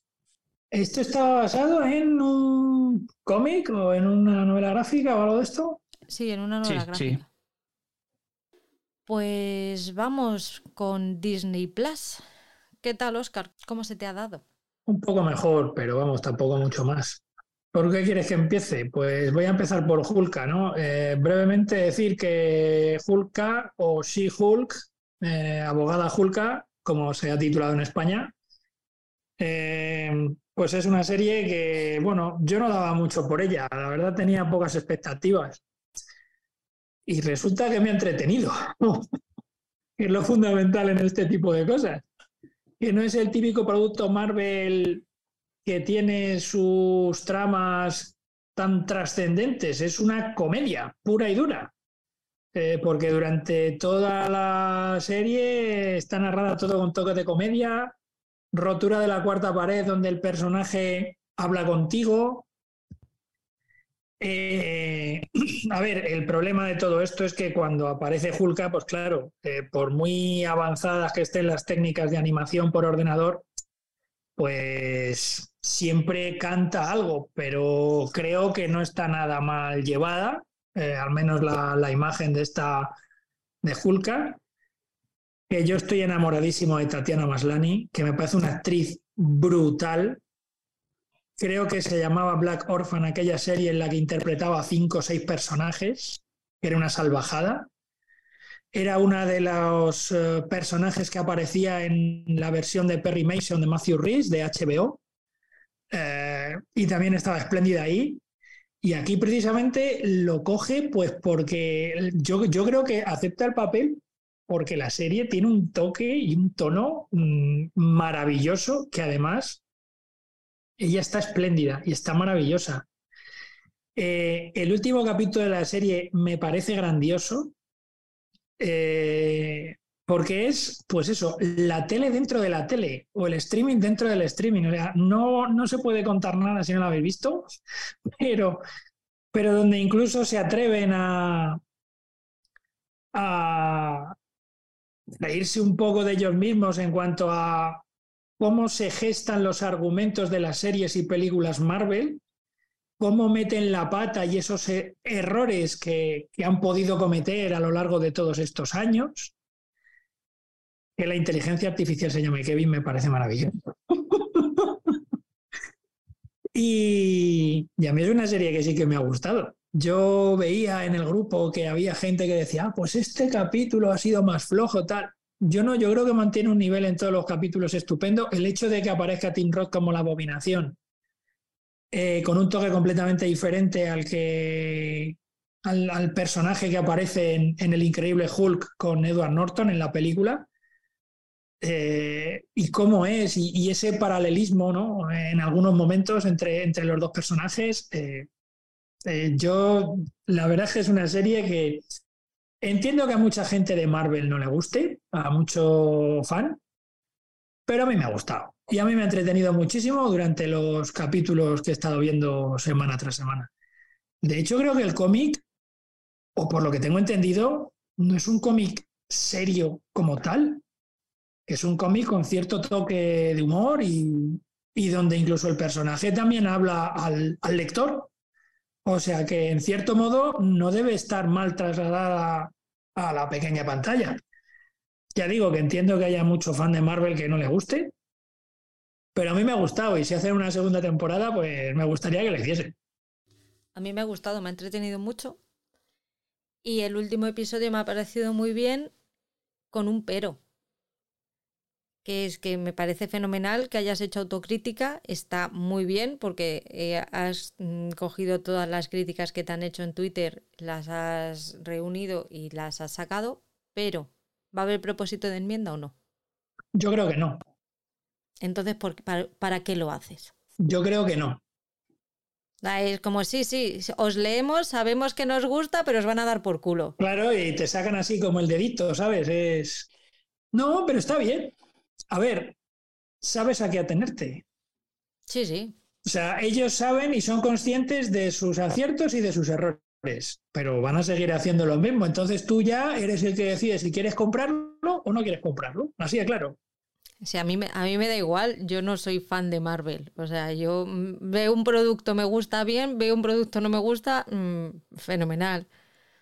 Pero yo entiendo que haya, haya fans de Marvel que se, que se quemen mogollón. Y aquí yo tengo viviendo uno, aquí, que, me echa peste por la boca. Entonces, no sé, a, mí me puede, o a ti, o a mm, un no fan de Marvel, le puede parecer gracioso. Yo, mira qué bien que han hecho esto, que han, que han hecho metatele, metaplataformas o meta su puta madre. Y jijiji, pero a lo mejor tienes a millones de fans a los que a lo mejor les está sentando un poquito mal mm, y les vas a mosquear. Que también te digo, esos fans luego mm, se van a enfadar, pero luego van a ver la siguiente película y la siguiente serie. Con lo cual, pues mira, ole ellos. Y es que estoy pensando que nos tomamos todo tan en serio en este tipo de cosas. A que sí. Demasiado. Pues sí, yo no la he visto completa, he visto seis episodios, me quedan tres por ver y a mí también me está gustando lo que dice Oscar.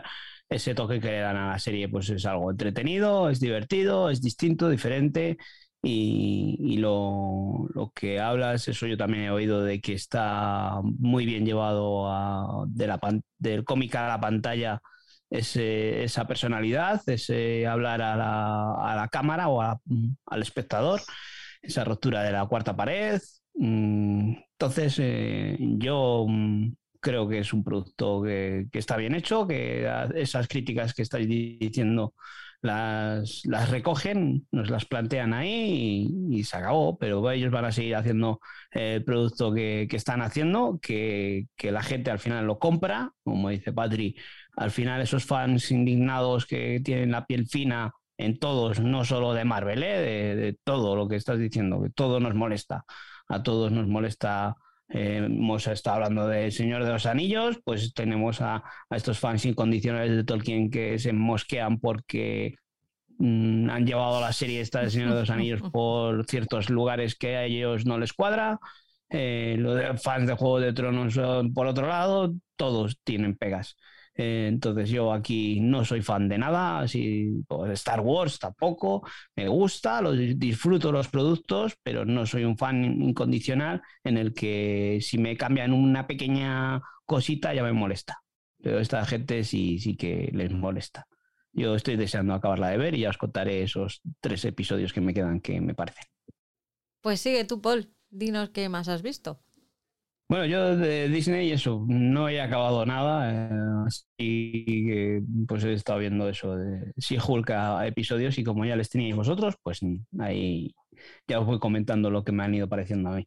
Y, lo que sí que he visto son los episodios cortos de Yo soy Groot, eh, me parece una maravilla. Yo he disfrutado muchísimo, sí que son, creo que son cinco, eh, sí que hay alguno más flojito y tal, pero si os gustó Los Guardianes de, los de la Galaxia, echad un ojo a estos cortos, que son de esos tres, cinco minutos, que, que merece la pena ver porque hay alguno muy gracioso, eh, estas aventuras de, de Groot después del primer episodio de Guardianes de la Galaxia o sea, la primera parte, entre la primera y la segunda parte, ese desarrollo que tiene eh, Groot y, es muy divertido. Eh, merece la pena echarles un vistazo porque son episodios cortitos en los que te lo ves en un rato tonto. Sí que hay alguno que uff, no, no me ha hecho ninguna gracia, pero hay otros que son extraordinarios, que tienen su punto, ese punto cómico que tiene Groot. Y, están muy chulos, así que os animo a, a que le echéis un vistazo. Si os gustó, claro, eh, ese personaje de Guardianes de la Galaxia.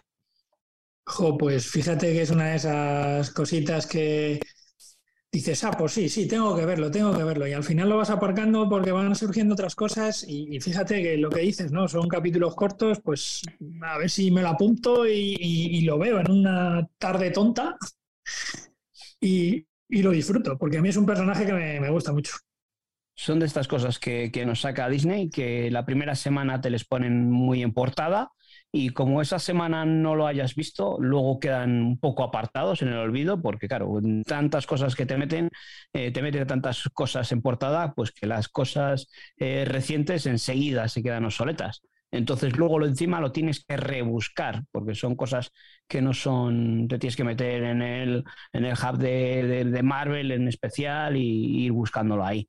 Pero vamos, os animo a que le echéis un vistacillo si os gustó esto porque son divertidos. Sí que, Oscar, ¿qué más has visto?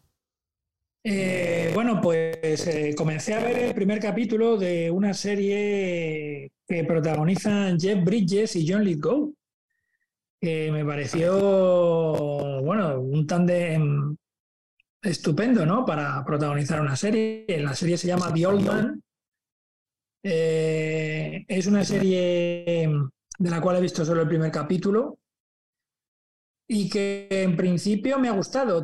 creo que no es una serie tampoco para todo tipo de públicos. No esperéis ver eh, un ritmo endiablado durante los capítulos la historia de, bueno, nos presentan el personaje de Jeff Bridges, eh, vive solo en una casa ahí con sus eh, problemas de próstata, em, y luego vas descubriendo cositas de él y de su personaje y de su pasado, ¿no? En este primer capítulo. No, no, quiero contar, no quiero contar mucho.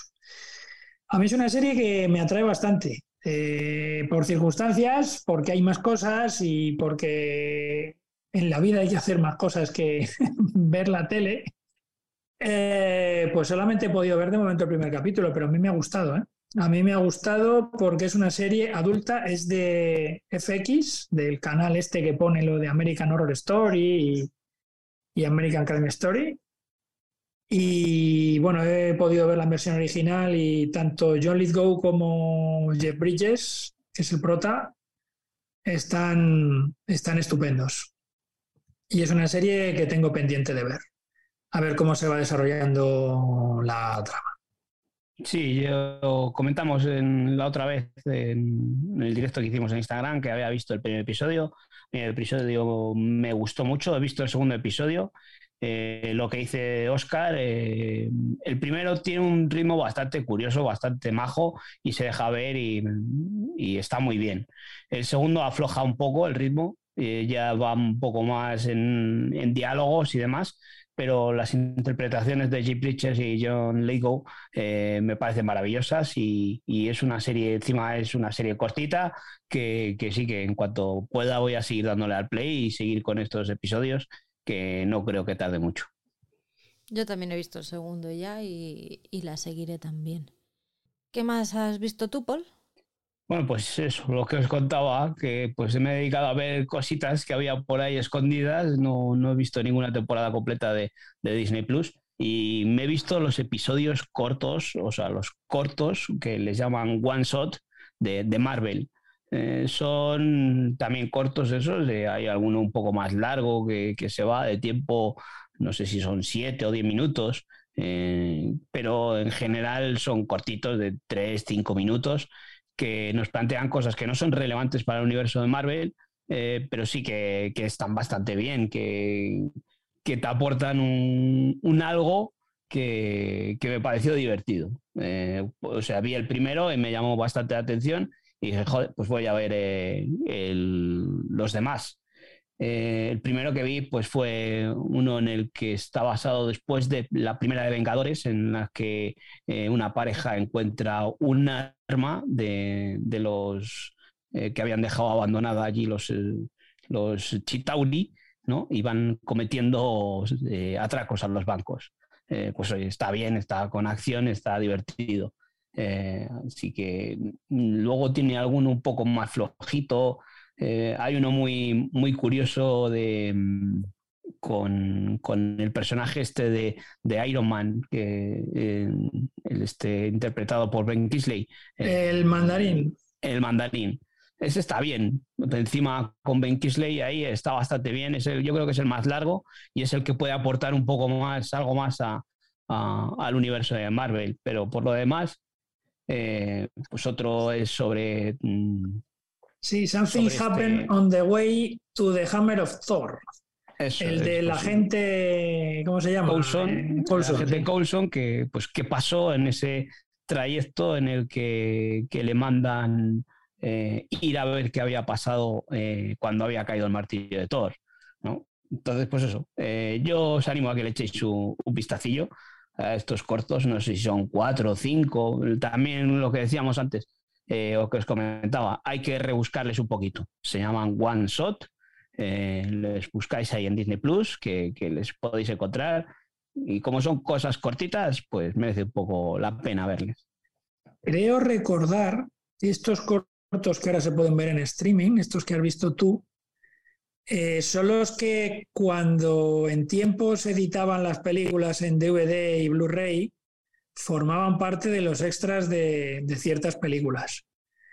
Y entonces, eh, bueno, pues aquí lo que han hecho ha sido recopilarlos todos y, poderlos ver todos de una vez, ¿no? Sí, no tener que... comprarte las películas para verlos. Y creo que llegaron a estar, no sé si ya lo estarán, ¿eh? estaban en YouTube. En su momento les fueron subiendo a YouTube y tal, pero ahora, pues eso, les tenemos aquí recopilados y les podemos ver eso, con, que te metas en Marvel pongas One Shot, te van a salir. Eh, ya te son cuatro o cinco, hay uno de, Agente Carter también. Eh, está bien, ¿eh? ¿eh? Lo mismo que con Groot. Si os gusta el universo Marvel, echadle un vistacillo que, vais a tardar media hora, un poco más en ver todos. ¿Y Andor qué tal, Oscar? Me está gustando muchísimo. Yo discrepo de la gente fanática de Star Wars, algunos que, piensan que, que esto no es una serie del universo Star Wars. Pero yo me he encontrado lo que me esperaba encontrar.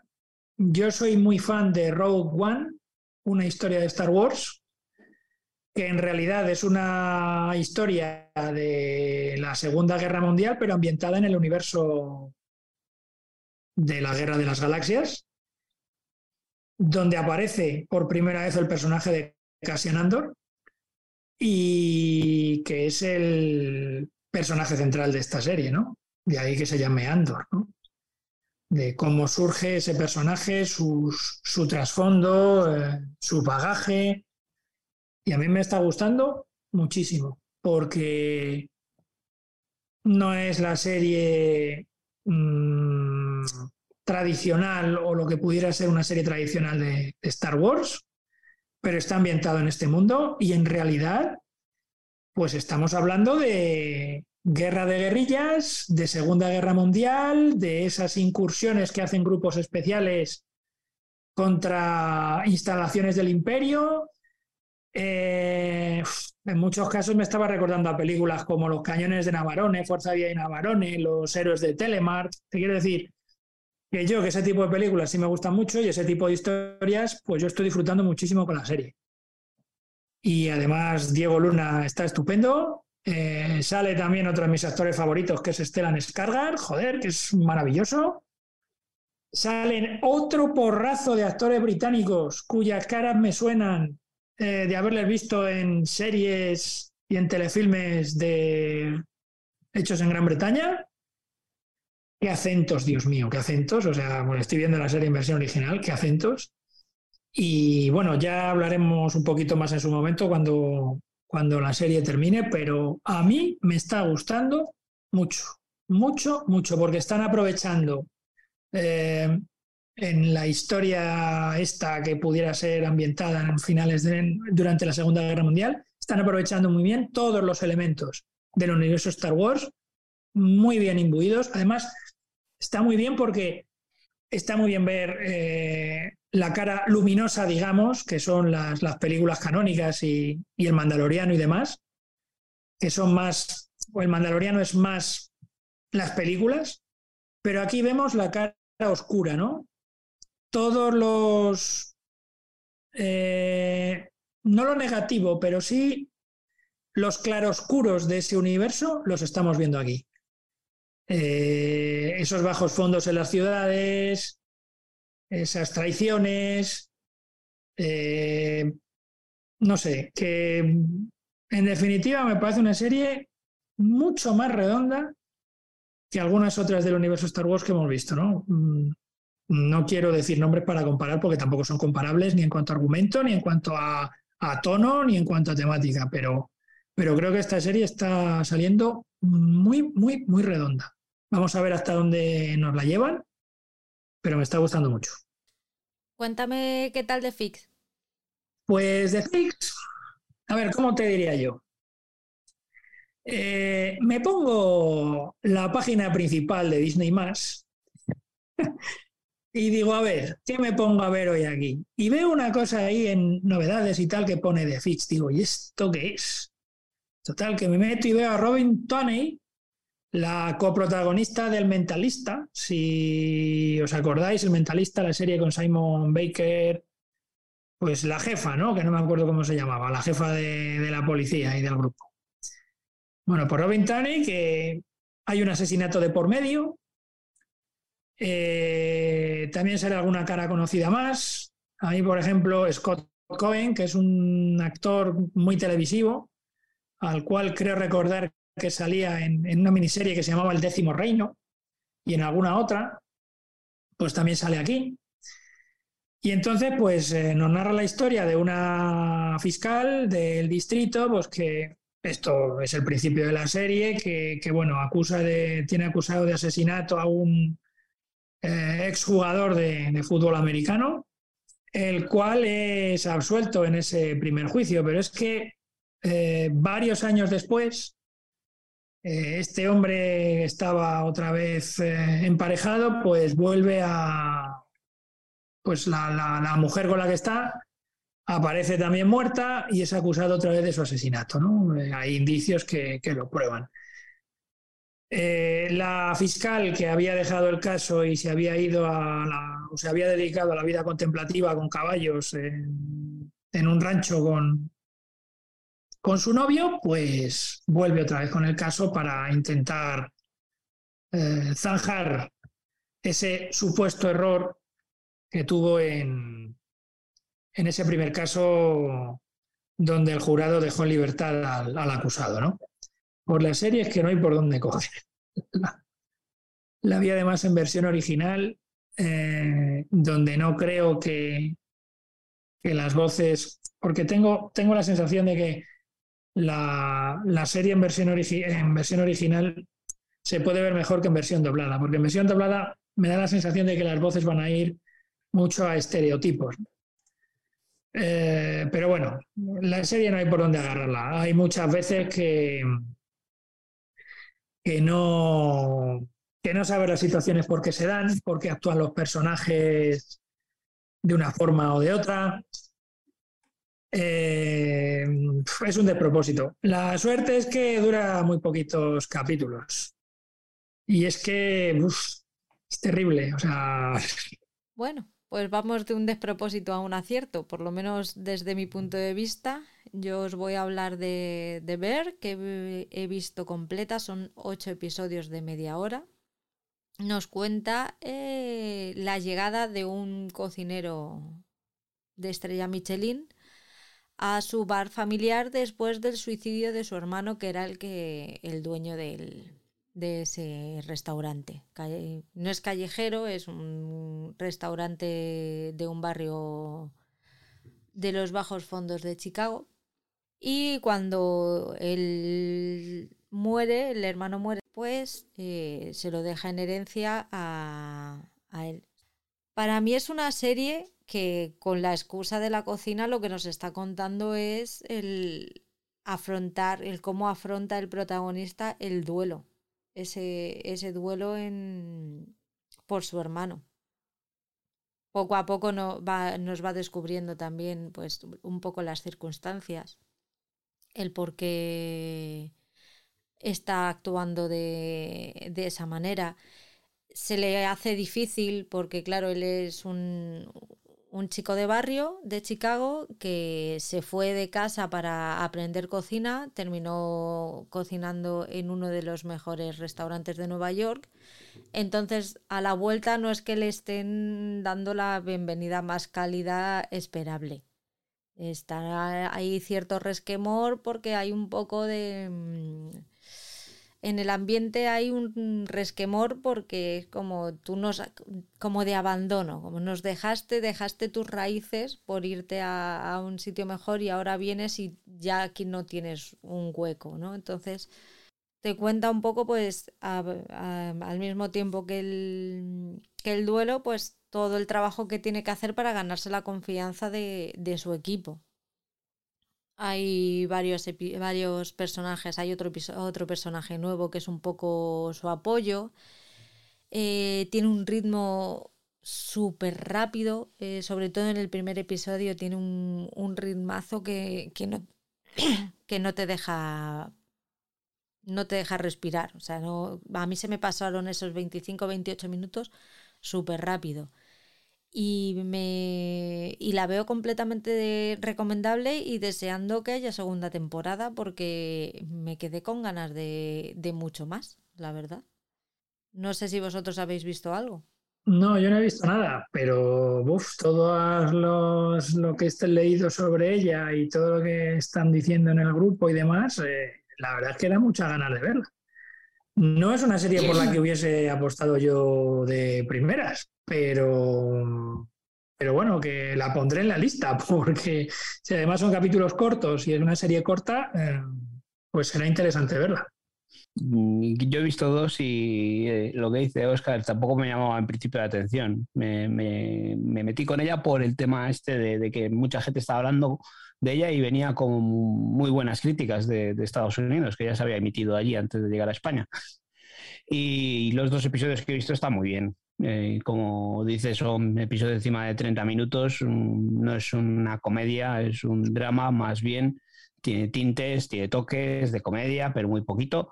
Y por eso, mm, que sean capaces de hacer drama en 30 minutos, de desarrollar esos personajes, eh, yo creo que es algo que, habla muy bien de, la serie. Eh, así que yo sí que voy a seguir con ella porque esos dos episodios que he visto me, llamaron mucho la atención y, sí que me apetece continuar con ella. Pues vamos con Netflix, que aquí sí que hay, hay telita que cortar. Eh, Paul, no sé, nos, habrá, nos ha hablado de esas series porque las habrá visto sin dormir. Que sí, dices que telita para cortar, pero, pero cortar desde el capítulo 1, ¿eh? Pues tú le sigues dando oportunidad tras oportunidad tras oportunidad, porque yo creo que incluso durmiendo has visto Netflix, jodido. Esto viene arrastrado de, verano, de, esas eh, series que os comenté que, iba acabando las temporadas, que me apetecía cerrar, y, eso. Y, también viene dado de algún puteo que, me ha puesto alguna persona, personas, en este caso. Ya, ya, ya, ya, sí, sí. Ya, ahora me cuentas. Ahora te, hemos, obligado, te ha obligado, Oscar, a verte completa dualidad, por ejemplo. Te, la, te ha obligado a ir a tu casa y hasta que no la has visto completa no ha parado. Compañero, compañero, compañero, que yo solo dije que vieseis que fue un capítulo, yo creo que fue. Bueno, tú la has sufrido y ves que y has visto comprobado que te la viste entera también. Sí, sí, sí. oye, tiene su toque de enganche que, dices, bueno, voy a acabarlo de ver esto ya, a ver cómo acaba. Y al final, pues di con ella entera. Yo tengo que decir que la he, visto el primer episodio esta mañana y me he quedado con ganas de darle al play al segundo y he dicho, no, que me tengo que, me tengo que poner a montar todo. Pero sí, a mí no descarto verla completa, ¿eh? Madre mía, o sea, es, esto sí que puede llamarse placer culpable porque, o sea, es que mm, objetivamente es un zurullo. O sea, objetivamente es un zurullo. Y Bridget, Bridget Monaghan, o sea, es que mm, no sé cómo será la versión doblada, pero en versión original, o sea, es una actriz muy limitadita. O sea, mm, y encima tiene que hacer dos personajes. O sea que. contamos un poco que ya contaste tú también un poco ya en su día de, de Kiva, pues estas dos, dos hermanas, ¿no? Eh, gemelas, que una de ellas desaparece y, la otra hermana lo que trata es de, de, buscarla y de saber qué es lo que ha aparecido, si se ha marchado por su cuenta o si han secuestrado o, qué le ha pasado, ¿no? Eh, pues eso, al principio, pues eso, la premisa está bastante bien, es interesante, bueno, vale, mm, se deja ver un telefilm de, estos de los domingos o los fines de semana por la tarde de Antena 3 o de la sexta, que bueno, a veces de esas que te quedas pegado y bueno, se dejan ver, pues, entre cabezada y cabezada abres los ojos y, y no ha pasado nada, que sigues en lo mismo. Eh, pues eh, en este caso igual, aquí nos cuentan esto. Eh, la, gracia de todo ello es que estas gemelas las interpreta la, misma actriz. Simplemente con cambiarse el peinado ya es una hermana o otra.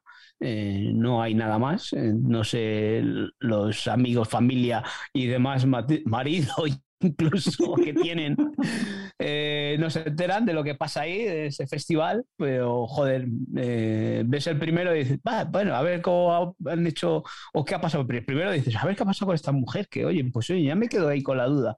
Pero joder, luego según van pasando los episodios, dices, ya sabes lo que ha pasado con la mujer y dices, joder, pero de verdad que, todos estos colegas, hasta la policía, que es la más inteligente del pueblo, se está comiendo todo esto o nos está vacilando a todos y se está quedando con las hermanas o yo qué sé, pero es que, es que estás viendo la, de estas series que como dice Patrick, mientras comes, ¿no? Estás comiendo y dices, eh, voy a darle al siguiente episodio y según estás viendo el siguiente episodio dices, ¿por qué estoy viendo esto de verdad? pero, ¿por qué esta hermana solo se cambia el peinado y ya entra al banco y, hace lo que le da la gana? Es que es como Superman, Paul. Tú sabes que Superman se diferencia de Clark Kent en las gafas y, y en la dirección en la que tiene puesto el flequillo. Pero pues yo creo que, a, Superman pues le miraban y decían, pero este hombre qué hace con los calzoncillos por fuera. Y entonces no se fijaban en la cara. Pero, pero aquí es que, es que, eh, bien, los amigos, el entorno familiar, bueno, la hija, bueno. Los maridos. Eh, bueno. Ostras, tú. Sospecho algo. Sospecho algo. Uno decía, escribía en un diario. Yo creo que aquí pasa algo. Pero bueno, me dejo llevar porque aquí es un festival del humor. De un día a otro esto cambia. Bueno, yo creo que cuando venía la otra decía, bueno, pues un año aquí sufriendo. A ver si viene ya. ¡Oh, alegría! Pero bueno, pero lo de la policía, bueno, bueno, no te quiero decir nada más, el amigo del crimen ese que cometió, que se tuvo que marchar del pueblo y después de un tiempo vuelve y ya se han olvidado de él. O sea, el crimen ese donde quedó había prescrito. Si había prescrito, ¿por qué luego vuelves a investigarlo? Serif del condado. Con mirada interesante. Oye, ¿qué, cara de tome huele tiene la sheriff, ¿eh? Joder, tome huele y todo se me salen los ojos de las órbitas. Pero bueno, es un festival, un festival del humor que si queréis pasar el rato os ponéis con ella y que es muy divertida. Engancha, engancha, engancha. Así que no caigáis. He visto el primero con el móvil en la mano Mm, sí, sí, y ha sido los últimos tres minutos en el que pasa todo lo interesante del capítulo y pasa todo lo interesante del capítulo y dices, ¡ah! pues es que ahora quiero ver es que no me jodas. Llevo 42 minutos aquí más aburrida que una mona. Y no me jodas que por tres minutos ahora voy a tener que dar al siguiente. Pero me habéis salvado. Pues eso fue lo que me pasó a mí. Que con una pinza aquí en el pelo y un toque de maquillaje, ya es la hermana. Oye, pues para mientras cocino, para mientras cocino yo lo estoy viendo, ¿eh? Dale, dale, dale, dale, que ya verás. Es que encima te vas a reír cada vez que veas estas cositas que te estamos contando de ti. Pero bueno, pero bueno. Lo, de los maridos es auténtico. Uh, tremendo. Eh, hemos hecho un pequeño spoiler de que es que en realidad ellas cada año se cambiaban el personaje. Hemos hecho un spoiler. Lo oh, y los maridos no se dan cuenta de que cíclicamente em, tienen, tienen problemas diferentes. No lo hubiese adivinado jamás. Ah, ah, Eso la ves y sabes pues, si, si los maridos se daban cuenta o no. Y, y, digo yo, y digo yo que uno, dos personas no pesan igual y mucho menos pues ya cuando tú compartes cama, pues esas cosas como que, no sé, que se nota que la coyunda, la coyunda, mucho otra persona, pero que oye... Hay, uno que sospecha, ya te he dicho, que hay uno que sospecha porque de año en año el, sexo cambia. Eso es, eso es una era más activa que la otra. Decía, joder, de año en año, ¿cómo cambia? ¿Cómo que pasan cosas tan raras pasan aquí? De año a año, en vez de la luna, les afectaba el año, que depende del año, como fuese. Sí, si era año jacobeo, paraban un poco, si no, adelante con los faroles. Ahí está leche. En fin, pues no, que la terminaré viendo, ya verás. Patri, 12, Patricia, AGV Acosta, ¿no? Ah. Dale, dale. La suya, sí, sí. Te va a encantar, que la vas a disfrutar como una Maravillosa. Sí, sí, sí. Oscar, ¿qué has visto tú? Vamos con. Eh, seguimos con puteos. El puteo de Paul del pasado quincenal fue The Island, una serie que se puede ver en Netflix. Bueno, pues narra la historia de, o la historia empiezan a contarnos a través de los ojos de una mujer que aparece y se despierta en medio de una playa, parece que está ya sola, pero no, van apareciendo por ahí más personajes. Eh, y a todo esto van encontrando cositas enterradas también en la playa. Eh, y claro, tú lo primero que piensas es en Perdidos y en ese espíritu. Es que Perdidos ha hecho mucho daño a la televisión, ¿eh? pero mucho daño. Y se está demostrando a lo largo de estos, de estos años y nadie sabe por qué están en la isla, nadie recuerda quiénes son. Eh, y yo creo que con esta premisa es suficiente. Eh, aguanté el primer capítulo. Eh, la corresponsal se tragó la serie entera para ver cómo terminaba. Afortunadamente la serie entera creo que son 10 o 12 capítulos, que no son muchos tampoco. y son capítulos que duran, pues eso, 45 minutos, no duran mucho más. Miento, vi los dos capítulos, es que el segundo también quería olvidarlo. Eh, pero tiene, unas interpretaciones ah, eh, pues que se pueden secundar a la interpretación de Ana, de Ana, Obregón en la película Policía, por ejemplo, o de Isabel Pantoja en Yo Soy Esa. O sea, son interpretaciones hechas desde lo más hondo, desde las tripas y usando el método Stanislavski. Las tramas, pues las tramas parecen escritas por el Billy Wilder y sus guionistas, tanto Charles Brackett como B.E.A.L. Diamond, ¿no? O sea, son tramas con un peso específico de los personajes y de sus trasfondos.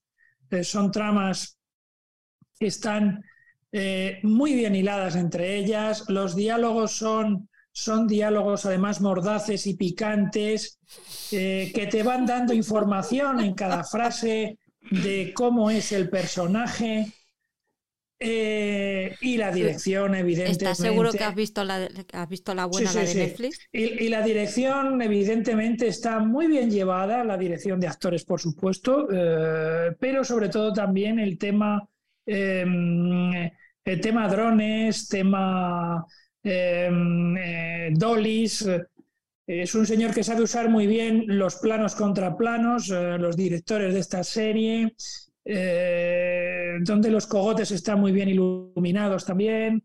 En fin, es una serie muy recomendable. Sí, Sí. Si quieres vomitar. Tú no y tú y yo no hemos visto la misma Island. Yo creo Tiene que, que haber yo una buena por yo ahí. creo que sí. Y cuando ya entro en casa, un día por la tarde, veo que la corresponsal está viendo el último capítulo. No sé si decirlo. No, es spoiler. Pues spoiler, 30 segundos de spoiler, ¿eh? Cuento 30 segundos de spoiler, por favor. Y veo lo que veo y yo ya digo, a esta gente se le ha ido la olla ya, per se. O sea, lo del Pero- último capítulo, yo diciendo, Te hizo falta ver el último para saber que se les había No, no, pero si es que lo vi por, lo vi por accidente, porque entré, de- por la, entré por la tarde de trabajar y, y- y- y estaba viendo el final del capítulo y dije, ah, pues a ver cómo es esto. Bien, ¿no? Sí, vamos, o sea, estupendo. Ya digo que al nivel de Philip K. Dick. Pues, ¿Qué más quieres? Uf, estupendo, estupendo. Hombre. No hay otra serie igual. Recomendabilísima. Junto con dualidad. Eso, las dos. Programa doble. Oye, pues para toda la familia. Una para el público más adulto de la casa y otro para el adolescente. Si es que Netflix no se cierra puertas. No, no, por Sois supuesto. vosotros las que se lo cerráis. Y luego, y luego para, para redondear, nos vemos un capítulo de la cantante de country niñera y ya rematamos la faena. Calidad. Por 5,95 y 4 o 5 minutos a, a la hora de anuncios. Fíjate. Qué buenísimo, por Dios. ¿Y a ti qué te ha parecido? Muy bien. Yo estoy encantada. ¿Te la vas a ver entera? Yo estaba, la estaba mirando y estaba diciendo, pero estas dos, o sea, vamos a ver, es que son personas que no se conocen, que acaban de que, acaban de, aterrizar en una isla y lo siento, pero yo no soy capaz de hablar de esta serie sin hacer spoiler, así que si no la habéis visto y queréis verla, pasar un minutillo y medio así. Bueno, os pongo luego el, el minutado en el este y ya sabéis cuándo empezamos a hablar de la siguiente serie. Yo flipé con el momento en el que ap- llegan, se despiertan todos y de repente unos se odian a muerte, otros se están besando, otro viola a una que casi la viola. Dices, pero ¿cuándo han tenido tiempo de que pase esto? Por, por, por el amor de Dios. ¿cómo, ¿Cómo puede ser esto? O sea, mm, ¿qué, qué os pasa? ¿Qué os han metido en el, en el cuerpo? ¿Os han dejado aquí? Y os han... No es que no os conozco, entonces, como no te conozco ya te odio, pero a él le quiero. Y al otro, el otro me cae bien. Pero si no los conoces, alma de cántaro. ¿Qué sentimientos más? Vamos, que yo ni en, la, ni en mi más. eh, la adolescencia más salvaje, mis años de, de adolesc- de adolescencia más salvaje han sido así. Yo no soy capaz de sentir tan intenso. Lo viven, lo viven, lo viven en el momento y, si disfrutan de ese momento en el que han caído en una isla desierta y no se preguntan el qué hacen allí, por qué, cómo, dónde y cuándo, sino que se dedican a eso, en vez de eh, buscar cómo salir de allí o, buscar respuestas ¿no? a qué hacen allí, pues algunos se ponen ahí a tomar el sol tranquilamente, bueno, ya vendrá alguien aquí a sacarnos y nos traerán comida y demás. Aparta que me quitas el sol, no vas a tener tiempo, hija. No vas a tener tiempo de tomar el sol. Vas a tener a terminar con la, con la piel agrietadita de tanto sol que te va a dar. Y tráeme una cervecita fresca del frigorífico ese que está ahí con la provisión. Es, es lo que más les Ese preocupa, ¿eh? momento, el momento sol me dejó flipando. O sea, llega la tía, se queda con el bikini tomando el sol en una situación que dices, no tenemos ni para comer, ¿cómo cojones vamos a sobrevivir aquí? Dices, ala, ala, ala. Pero lo del último capítulo, que de repente dices, una, bueno, no, si, si no la vas a ver, no lo cuento. O sea, o sea, si la vas a ver, no lo cuento. Tú la vas a ver, ¿no, Patri? ¿Yo? No. Pues mira, al final hay una cosa, con una cárcel Tengo Con mucha la- plancha. con la protagonista, con una cárcel futurista. Porque luego te enteras que es futurista. Que con la tía esta que mm, con, de- con la que nos cuentan la historia desde su punto de vista, la que la primera que se, que se La despierta morena. ahí en la playa, la morena, Sí. que luego se mira al espejo y es una vieja de 60 años o de 70, vamos, que tiene muchas arrugas, porque claro, para hacer que pase el tiempo hay que poner siempre arrugas. Pues no, tampoco hace falta poner tantas arrugas, pero bueno, es que, o sea, un despropósito, qué dos capítulos, por Dios, qué dos capítulos y ese final, ese final, bueno, bueno, bueno, bueno, bueno. No Bueno. recuerdo ni quiénes eran los creadores y guionistas y prefiero no recordarlo. Do- dos grandes puteos entonces. Sí, sí, sí, sí, sí. O sea, esta vez hemos ido a hacer daño. O sea. dos de dos. Venga, pues termina con el tercero, Paul. qué, bien hilado, ¿eh? Madre mía. Y, y, esto que también a mí me mandaste, nos mandaste uno. Y en esto de que yo dije, pues yo voy a dar a otro, otra oportunidad a Tamara, que quiero saber qué, qué más nos cuenta esta mujer. Madre mía, pero bueno, pues ya por suerte el segundo fue suficiente para decir yo ya esto no veo más porque vamos. Eh, y después de que todo recientemente había pasado lo de su, su separación. Su... Es que tiene que cambiar, tiene que cambiar el prisma y la óptica. O sea, a ver, de verdad. ¿De verdad cuando lo habéis visto y todavía no había pasado esto, alguien pensaba que no se la iba a dar este hombre? Estaba claro. Hombre, hombre, hombre, hombre, pero si, si apunta maneras desde el... Yo no, no, conocía la vida social de estas dos personas, pero desde el primer episodio cuando le presentan, dices, no, hombre, si es que se va a ir a, la primera que cruza por ahí, la va a poner un piso. Pero bueno, pero bueno. en Alcobendas. en Alcobendas. Eh, por lo demás, pues no sé, esta mujer, esas cosas que tienen de, de ese tan... Eh, o sea, es tan real eh, la, parodia que se hace, que hacen muchos humoristas, es tan real verlo ahí en estos cruces eh, cuando se cruzan con gente y se saludan estos dos besos de sonoros de mua, mua, pero ¿qué me estás contando? Pero pensé que eso, eso lo hacían los cómicos cuando interpretaban así, o sea, no, lo hacen en la vida real y este hablar con ese bilingüismo, tan pronto te habla en inglés como te habla en español, y este, o sea, no, vale, eres un personaje, dice, es que hay veces que, que la gente no me entiende, pero ¿cómo te va a entender? Se ríe, cuando hablo, se ríe, no sé por qué, porque no digo cosas graciosas, estás una vez que abres la boca ya has dicho una cosa graciosa. Eh, o sea, ya me parto. o sea. Y, eh, así que es un festival del humor desde, desde el primer momento, muy divertida, que os animo a, que la veáis porque va a estar renovada por una segunda temporada y seguro que es extraordinario esto. Esta segunda temporada me estoy frotando las manos porque con todo el tema de vamos a romper y tal, no hay boda. Uh, uh, uh, ¿Cómo va a estar eso? sí, lo bueno sería es que se echase otro novio ahora. Claro. Ahora el novio de despecho, ¿no? El clavo para sacar al clavo. Y es que, o sea, mamá, que es que tengo 40 años. Sí que me tratas como una niña.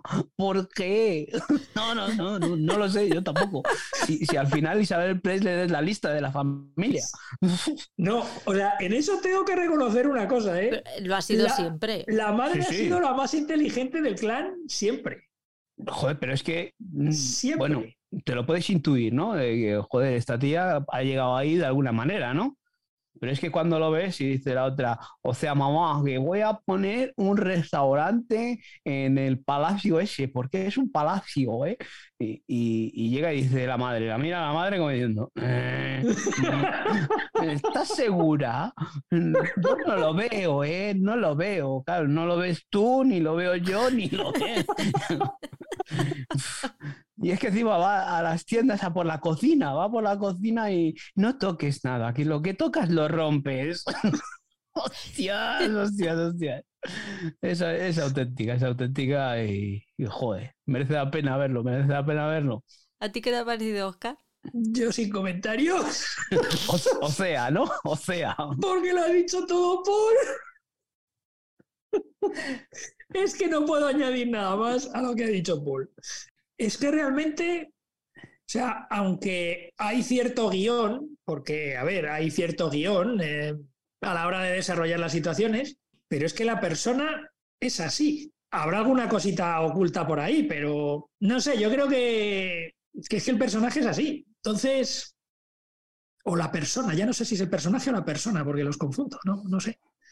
Pero bueno, yo tampoco voy a decir cosas muy malas, porque, joder, es amiga de Patri y tampoco vamos a andar aquí con... Pero ¿cómo que es mi amiga?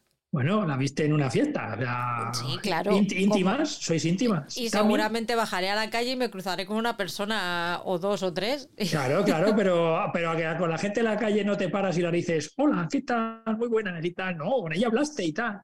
No, claro, me la presentaron. Claro, pues eso está mi, o sea, esta está mi, ¡ay, qué bien! y tal, muy bien. Pues claro, es que amiga, es amiga, es amiga. No, no lo es. Entonces sí, ¿por qué no ya ha llegado a casarse? Si no, te habría llegado la invitación. Claro, a te habría llegado la invitación, efectivamente. Es verdad. Tamara, cásate. Fíjate eso, cuando va ahí a Nueva York al desfile de Carolina Herrera. Y Claro, no, espera, no. Carolina Herrera no. Carolina Herrera. Pero eso, va allí y le va a enseñar eh, los vestidos de novia. ¿eh? Y, y la cara que pone la madre, me ha dicho que quiere ver la planta de los vestidos de novia. Y la madre, "¿Eh? yo creo que no, ¿eh? Yo A la madre se la no". ve a la legua que no le aguanta. No puede con él. Y es que encima luego cuando vuelve y se lo cuenta al novio, dice, ay, pues ¿sabes lo que me pasó? Y dice, pero no era por ti, ¿eh? No era por ti. Y, no, y el otro dice, no, no, que no me puede ni ver, ¿no? El otro ya se lo huele todo. Dice, sí, no me puede ni ver. Me tiene echar una raya, pero bueno, el tiempo que está aquí chupando el bote, Ay, "No, Dios. tú te puedes gastar el dinero que quieras en, en no sé en qué, no sé en qué le dice, dice que yo me lo gasto en DJs. A tomar por culo. O sea, el que se gasta. Humor. Sí, sí, Sí, eh, sí. no sé en qué se va a gastar el dinero. La otra dice, voy a comprar no sé qué. Y dice el otro, dice, ¿te parece bien? Dice, bueno, si a mí me trae el dinero que te gastes tú me lo gasto yo en DJs. Y la otra dice, ¡ay, qué gracioso! Y que se lo gastaría, seguro, vamos. Seguro. ¿Viste el momento, o, el- o no llegaste a eso, el momento en el que dice, tenemos un pacto, él viene conmigo todos los domingos a misa y yo vo- voy, yo salgo con él por la eh, alguna noche de vez en cuando. Él cumple más que yo, digo, y lo bien que le viene a él. Que es que tú no cumplas. Ya te digo, ya te digo. Te lo han demostrado, lo bien que le viene a él que tú no vayas a las fiestas, hija. que se fuese muchas veces de a Nueva York, ¿sabes? Y le Ya llama- llamaba por teléfono y no me coge, No me lo sé qué coge. estará haciendo, ¿qué estaba haciendo? Cada vez que decía eso digo, ay padre, amiga. ¡Ole, ole! ¡Ole! Claro, tú lo has visto cuando todavía no se había descubierto todo esto, pero claro, una vez que ya se había descubierto que le era infiel, dices, no, le, le llamo y no me coge. Mm, Madre mía, ¿qué haría? No, no, yo lo vi antes, pero incluso esas veces, porque hay varias veces que le, que le pasa Ah, yo eso. solo vi y, una. y- y te estás con la moja detrás de la oreja y dices, Tamara, hija, no te estás dando cuenta, hija. que no". Entonces, entonces los de Netflix ya sabían. Yo creo que sí, yo creo que sí. Pero si es una declaración de intenciones, el empezar el documental con, esa- con la conversación de los dos desayunando, comentando, eh, mira, ya ha salido otra infidelidad tuya, un no sé qué, no sé cuánto, y dice, "Oh, madre mía". Fíjate, eso, eso, se ha estrenado antes de, de sacarse todo esto y ya habla mucho de eso, ¿eh? de, de, es que van y dicen que si me es infiel.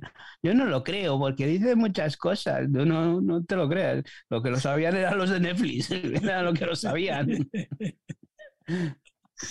Es, Bueno. es para analizar, es para analizar, dos episodios para analizar. Estaríamos mucho tiempo analizando porque Sí, todos sí, son sí, sí. cosas muy graciosas. Porque lo de- Debería verla entera. lo- ¿Quién? Yo, Uf, si vi dualidad, podría verla entera. ¿Qué te quedan? ¿Dos episodios solo? Me parece No que sé cuántos cuatro. son, he visto dos. Creo que son cuatro, pues para, para los que te quedan. Tengo mucha plancha, como dices No tú. caigas, no. No caigas. Bueno, venga, pues sigue con tu plancha. ¿Qué has visto? ¿Qué más has visto? Va- va- Vamos a, voy a hablar de, del autoputeo. Si hemos hablado de los puteos que nos hemos puesto, voy a hablar del autoputeo, del autoengaño, ¿no? Llegué y me puse a ver Sagrada Familia, Uy. la última producción para ¡Hola, que la has Netflix. visto entera!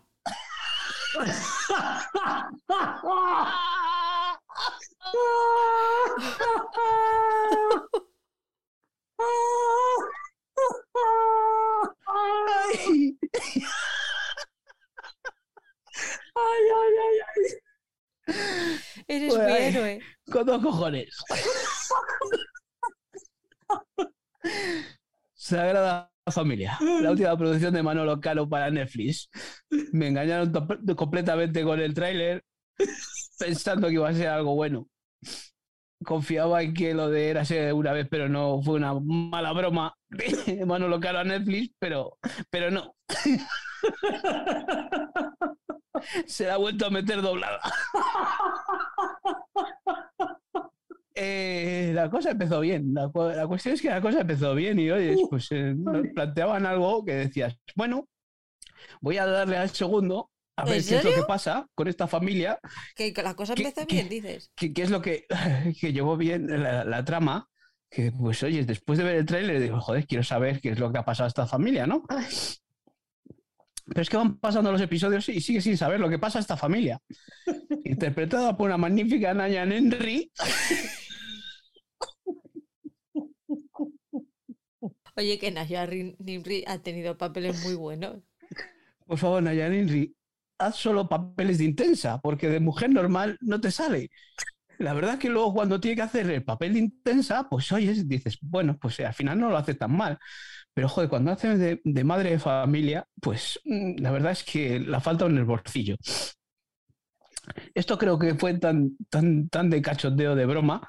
Eh, hay por momentos en los que les ves que, se miran a los ojos y esbozan hasta una sonrisa porque hay, hay, momentos, hay un momento que, que, la está frotando Alba, Alba Flores, una mancha a, a Naña Riri de, de, la camiseta y, y, según está frotando, se están mirando a los ojos y a Naña Riri yo creo que ahí no aguanta, ni, le sale una sonrisa, mira para el techo y todo, de, de, joder, tengo que disimular aquí para no reírme, pero ahí aguantan el plano las dos, que, vamos, es, es, es, una broma. Si la de eras una vez, pero no, decíamos que era un poco teatrillo, Aquí lo continúa. Eh, el hombre este hace algún esfuerzo en la dirección con unos planos que dices, joder, pues mira, hostias, lo ha abordado ahí en este plano, ha, movido la cámara de esta manera, metiéndose ahí por la cuna y tal, joder, pero es que se, ha olvidado de que también tiene que hacer una dirección de personajes en las que tiene que, asesorar a cómo interpretar a, a, estos actores.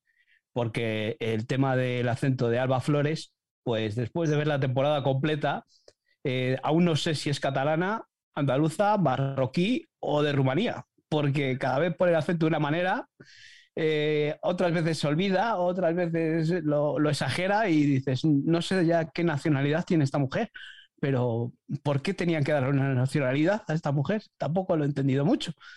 Pero bueno, esto es caso aparte. Aparece ahí Macarena Gómez, unas conversaciones entre ellas, eh, en, una terracita de un bar, supongo que sea el Retiro de Madrid, por el aspecto que tiene, en los que se toman unas, unas margaritas ahí bajo el sol, a la sombra de los árboles, no tiene otra cosa que hacer. Eh, margarita va, Margarita viene, pues ahí se cuentan sus penas. Eh, unos diálogos intensos, unas conversaciones que, volverían loco a, cualquiera. no sé qué más decir porque lo bueno ya lo he contado. lo bueno ya lo he contado. Eh, lo malo, pues no sé, unos errores de, continuidad en las que de repente rompen un plato y al siguiente escena está el plato encima de la mesa en perfectas condiciones, pues no sé, una tras otra que, es que eh, yo la había acompañado y según la estaba mirando, veía cosas y miraba a, un lado y decía, eh, ¿en serio? Eh, ¿Estamos viendo esto? ¿Seguimos? ¿Le doy al siguiente? Sí, sí, dale al siguiente. Joder, voy a ver qué pone en el móvil, a ver quién ha puesto una chorrada de Telegram, porque madre mía, madre mía. Pues así del tirón, a ver si descubría qué les había pasado a esta familia. Pues me he quedado con las ganas de segunda temporada. El Manolo, el Manolo, claro, este, ¿hay segunda? No, no, no lo sé, todavía no han dicho nada, pero vamos, madre mía, como para ver segunda. Que el Manolo Caro este se está luciendo, ¿no? Sí, sí, después de la Casa de las Flores, eh, que fue una cosa bastante curiosa, por favor, Manolo Caro, dedícate a los culebrones, que se te dio bien. Eh, estas dos que ha traído para Netflix, pues han sido dos castañas, pero vamos. Eh, lo de Érase una vez, pero no es imperdonable. Lo de esta, bueno, dentro de lo que cabe, mm, con todos estos fallos que he comentado, hasta se deja ver. Lo otro era, era un cachondeo terrible. No he visto más. ¿Y tú qué opinas? Yo no he terminado el primero. ¿Lo has quitado antes de que se acabase? Yo mm, fue ver a Alba Flores con ese acento mm, indeterminado y dije, ¿para qué? ¿Para qué? ¿Para qué voy a perder tiempo si tengo García ahí al lado? ¿Para qué? Y no, es que eso, Naya, Ninri mm, no la vi fuera de, lugar desde el primer momento. Entonces, si me estáis diciendo que el primero es el bueno, pues mira, pasando. Sí, lo bueno, lo bueno es seguir viendo a Alba Flores y cómo va perdiendo el acento. En la siguiente escena eh, dices, pero mm, ¿de dónde es esta mujer? Pues, había veces que decías, eh, le faltaba decir, escolti tú, ¿eh? ¿Fue catalana o de dónde ha venido? No sé, no, no. Yo, ¿te acuerdas en el mensual que dije, pues yo no la termino de ver? Y, y pues, yo a Paul le vi muy dentro. Yo dije, sí, sí, sí, hombre, tiene otra pinta completamente diferente a ir hace una vez, pero ya no. bueno, pues completamente diferente tenía, como que me la he visto entera. Pues ya, ya veo ya. Si a ti en cuanto te dan un poquito, tú ya entras. ¿Cuántos capítulos tiene? Son pocos y la verdad que sí que son, son, son episodios de, media hora, ¿eh? que se ven bien. Ya te digo que, le estaba viendo y, decías, doy otro, que todavía es pronto para irnos a la cama. Va, dale, y total, y ahí te veías. Doy otro. que todavía no me quiero arrancar los ojos ni los oídos. Venga, a ver si lo conseguimos. Es que si, son episodios de una hora, dices, no, no, no, porque se nos va a hacer muy largo. Pero es que aquí decías, pues, dale, que sí, total, para media hora más, media hora menos. Son ocho episodios encima. Es que en cuatro ratitos me la he visto. Mírale cómo se autoconvence el solito. Queda hasta ternura. El autoputeo. Nueva modalidad de. Oscar. Pues yo me he estado viendo un par de capítulos de Manifest. Y no he visto más.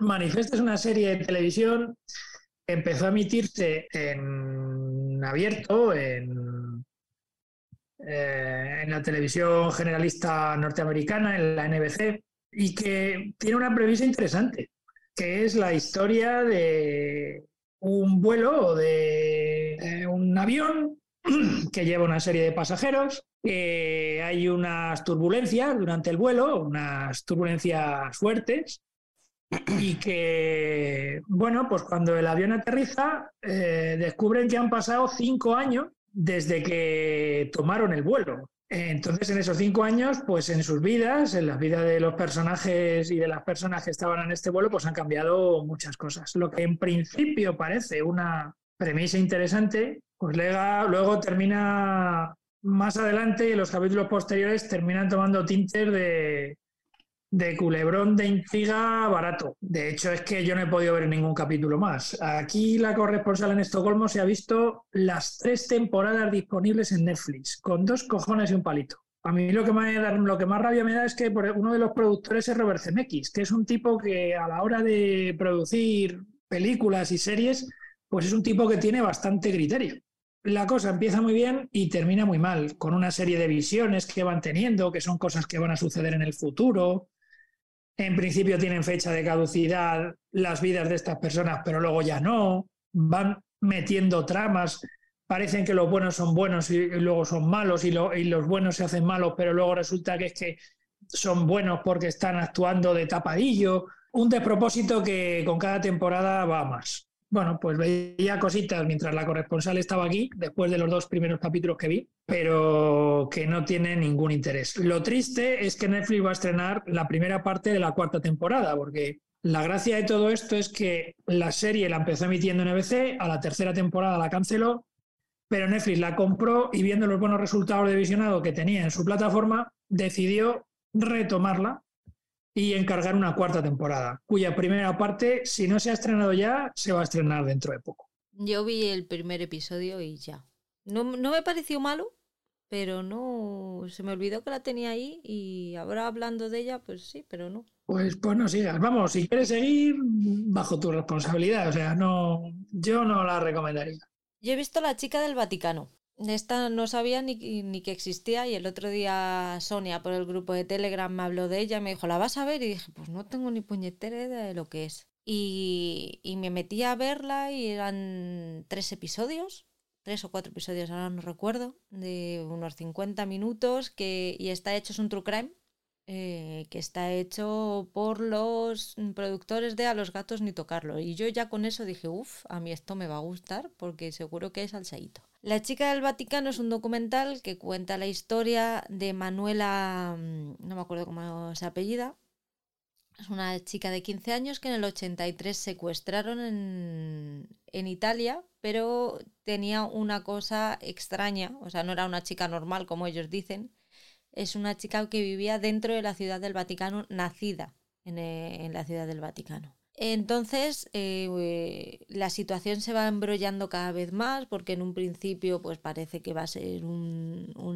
que es un secuestro más, pero según va pasando el tiempo, al poquito tiempo ya se va viendo que, hay algo raro que pasa porque la, la, seguridad del Vaticano, la policía del Vaticano no se quiere hacer cargo, no quiere mm, darle importancia, no quiere llevar el caso y se va dilatando en el, en el, tiempo. El secuestro pasa cuando el Papa Juan Pablo II no está en, en, el Vaticano, él se ha ido a un viaje muy especial que tuvo a Polonia, me parece que fue el primer viaje que hizo a, a Polonia.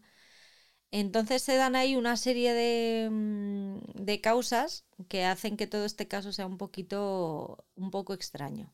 En un principio ya os digo, es un caso que no llama la atención, pero poco a poco y gracias en gran parte a Juan Pablo II, que en una homilía de estas que hace él en, la Plaza San Marcos, la nombra, y a las cosas raras que dice, pues empieza a, a, interesarse por ella toda la prensa internacional.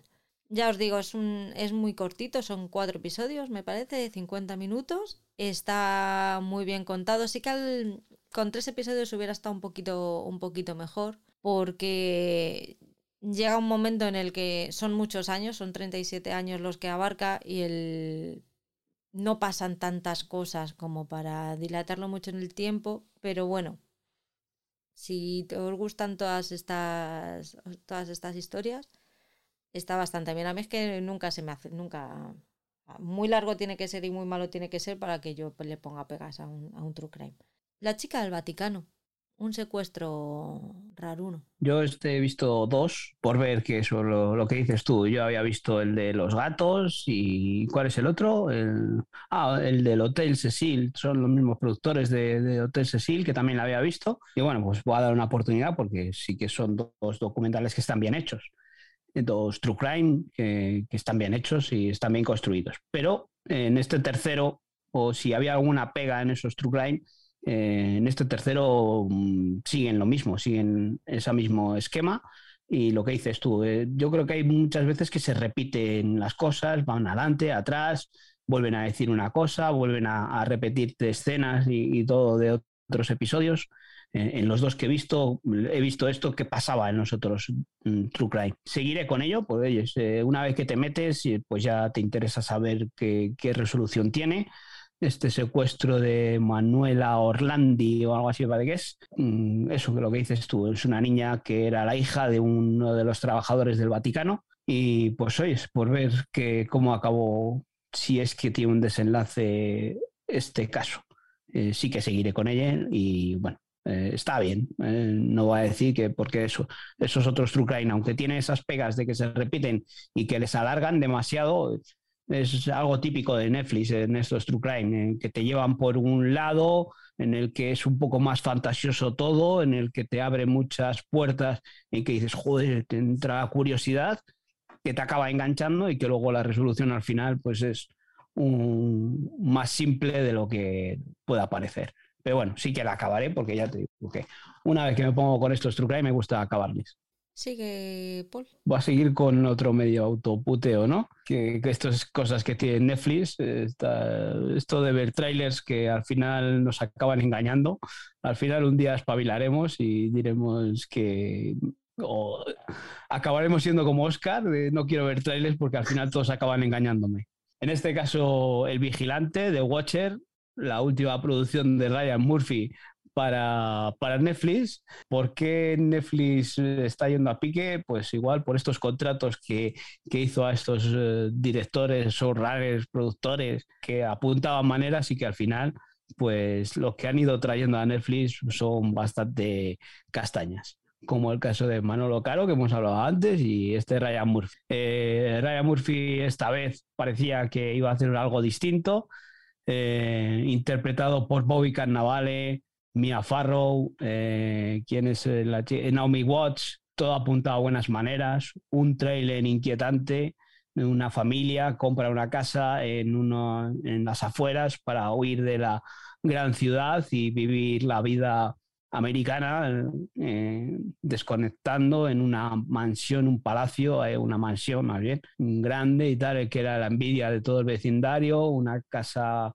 eh, victoriana en el que incluso hay una asociación para defender esas reformas que se hagan en esas casas para que mantengan esa arquitectura. Bueno, todo esto está basado en hechos reales, ¿no? De que nos cuentan que está basado en hechos reales, de que esta familia compró la casa y una vez comprada la casa, pues empieza a recibir cartas en las que hay un personaje que les está vigilando, llamado el vigilante.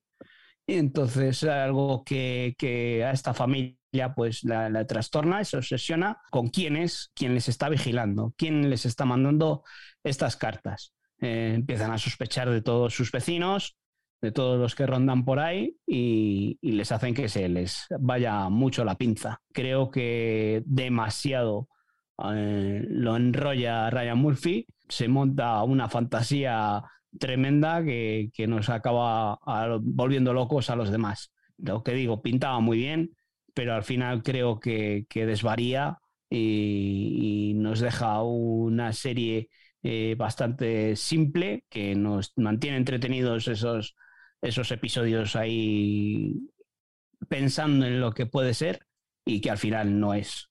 Eh, si el tráiler eso era inquietante, eh, yo pensé que podía llevarnos por el lado de, las primeras producciones o de ese, de ese American Horror History que, tan, tan famoso se ha hecho esa saga que de, terror, ¿no?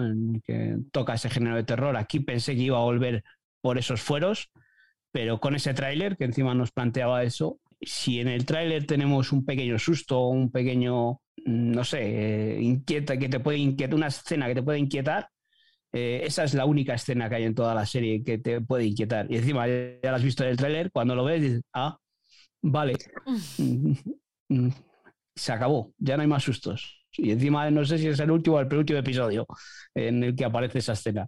Así que, pues nada, si queréis dar otra oportunidad a Ryan Murphy, ahí tenéis este The Watcher.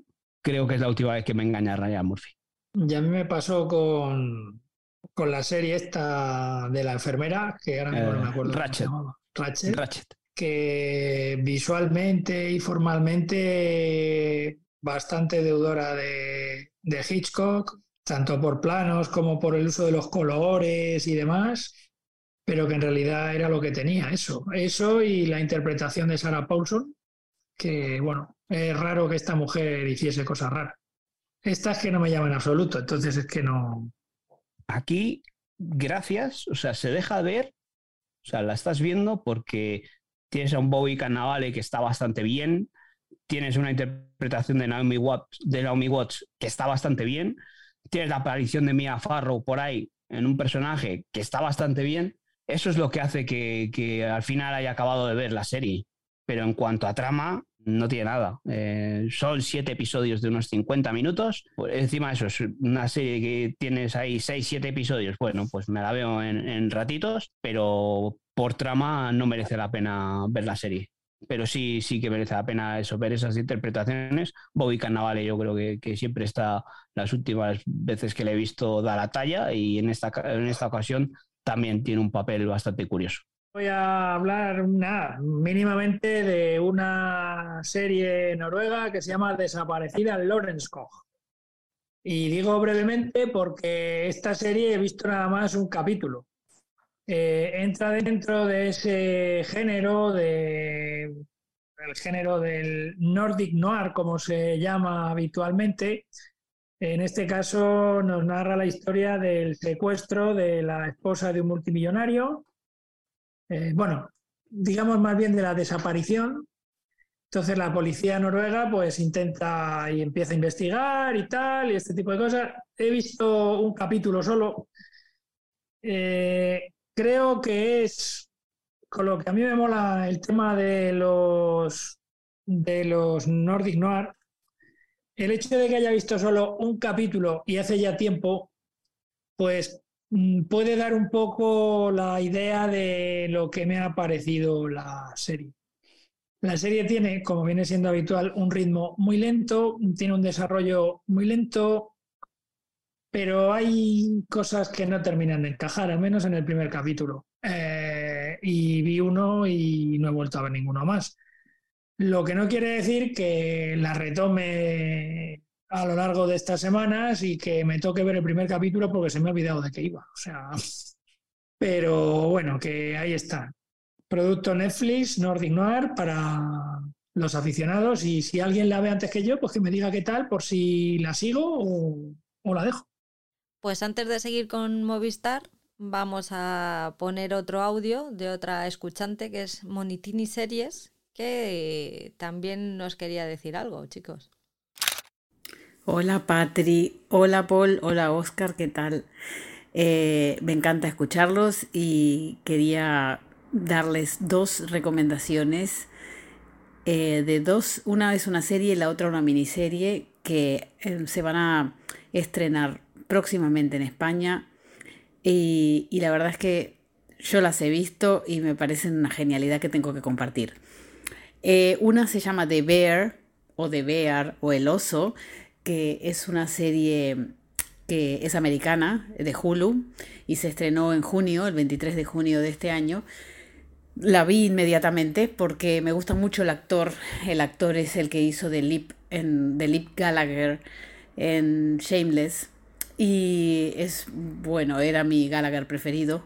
Eh, y bueno, después de muchos años de haciendo de Lip, me apetecía verlo en otro, en otro, en otro, en otro personaje y, la verdad es que lo borda. Eh, de ver es una serie de capítulos muy cortitos que van entre 20 minutos a 40, dependiendo del capítulo. Son solo 8 capítulos, se puede ver exactamente en un día. Em, y cuenta la historia de un chico que triunfó en la alta cocina eh, y de repente, por una tragedia familiar, se ve encargado de la, del restaurante familiar que hacen los sándwiches ahí en, en Chicago. O sea que seguimos viendo a Lip en Chicago, eso es importante, es su medio.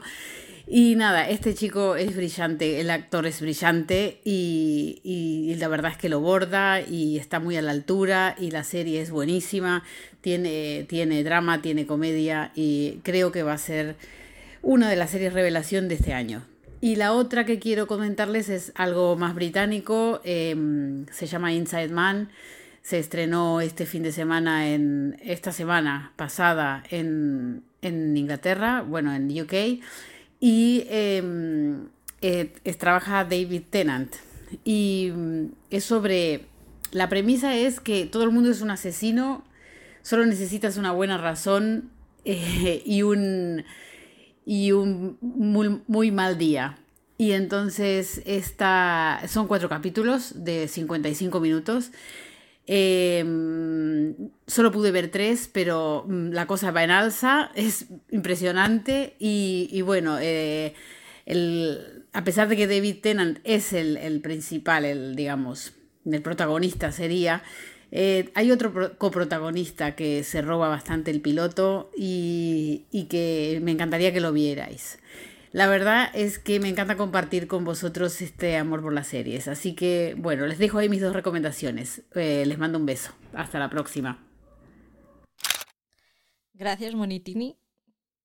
Inside Man, en cuanto estén disponibles en España, iré por ella porque tiene muy buena pinta y bueno, de ver, ya has visto que, que te hemos hecho caso.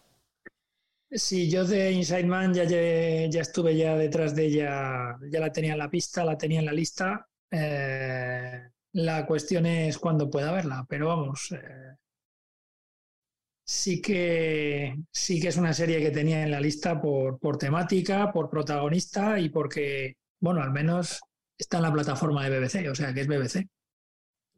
¿BBC o ABC? BBC, BBC. ABC. BBC bodas, bautizos y comuniones. Bueno, pues eh, yo es que con Monitini yo no quiero jugar, ¿eh? Que Monitini vete la de series. Así que, pero bueno, eh, esta Inside Man pues nos la pinta muy bien con David Tennant, que, creo que es una debilidad de, muchos. Eh, y esperaremos a que llegue de forma legal a España para poderla ver y la, la, apuntamos, que por lo que nos está contando, pues pinta muy bien. Y de ver, pues eso, si Patri ya la ha visto, he visto dos, ya hemos hablado de ella antes cuando hemos estado con, con Disney Plus, y sí que es una serie que, que parece que merece la pena ver. Vamos con Movistar. Paul, ¿qué has visto tú en Movistar? Bueno, yo en Movistar pues solo he visto la de Billy el Niño. Eh, un western mm, más clásico, no, no tira tanto a este último western, o los últimos westerns que estábamos viendo más modernos, ¿no? Nos cuenta pues un poco la, la, juventud de, este personaje, esta leyenda del oeste de Billy el Niño. Eh, los primeros episodios nos narra un poco eh, cuando es niño, cómo, de dónde viene, eh, su familia, cómo tiene que abandonar la ciudad en la que viven para buscar la oportunidad que se plantea en ese oeste en el que, pues, oye, mm, como conocemos, pues muchos americanos decidieron abrir esos pueblos buscando un futuro mejor y bueno, pues nos va llevando por, por esto, por esta juventud de, de, Billy el Niño. Le cuesta bastante arrancar a esta serie. Yo he visto mm, cuatro episodios, está estrenando Movistar Plus por episodio semanal y me parece que esta semana estrenan el último, el octavo. Eh, los dos primeros son muy lentitos, porque va todo un poco eso con, ese niño, nos va contando las aventuras de su madre, de su padre, eh, todo lo que tiene que hacer su madre para sobrevivir y, sacar adelante a, esta familia, a él y a su hermano. Luego los dos siguientes ya entra un poco en materia cuando ya es un poco más mayorcito, ya es joven, ya empieza a jugar con las armas y, a demostrar sus habilidades. Eh, yo creo que en estos cuatro episodios empezó flojo, pero en estos dos, tres, cuatro es cuando ha cogido un poco más de ritmo. Eh, sí que seguiré con ella porque me gusta el género western, me, parece algo que de vez en cuando merece la pena tener estas, estas series por ahí. Eh, estaba viendo también la esta de Der Wines que, que hablamos el, el otro quincenal que hicimos eh, en AMC Plus, que también toca un poco así el, la ambientación esta del oeste. Y, y en esta, esta Villa del Niño, pues eso, toma este otro sentido, no, no es ese western moderno que, que habíamos hablado otras veces. Y, y, bueno, no es gran cosa, pero, pero se deja ver. Yo he visto tres episodios del Inmortal es la, la, nueva serie española de Movistar Plus, eh, protagonizada por Alex García, como no. Creo que poca producción española hay ahora mismo que, en la que no esté Alex García de alguna forma. Esta serie se estrena el día 27, jueves 27, así que probablemente sea el día también que este podcast vea la luz. Ahí lo dejo que yo creo que antes no va a poder ser. Y es una serie que está basada en el Inmortal, que es el jefe, el cabeza visible de la banda delictiva de los Miami, que operó en España durante los años 90 y la verdad es que fueron bastante temidos. A mí este tipo de series me gustan porque son casos y son historias que cuando yo cuando sucedieron yo era pequeña, entonces tengo como recuerdos de, de haber escuchado algo, pero yo ni le, ni le prestaba atención, ni mis padres me dejaban que le prestara atención. Porque, claro, yo lo último que recuerdo, que yo ya era más mayorcita, fue cuando a este hombre que fue a dejar a su hija al colegio, le, en la puerta del colegio, según dejó a la hija, le, le molieron a, a, disparos. No es spoiler porque es la primera secuencia de la, de la serie.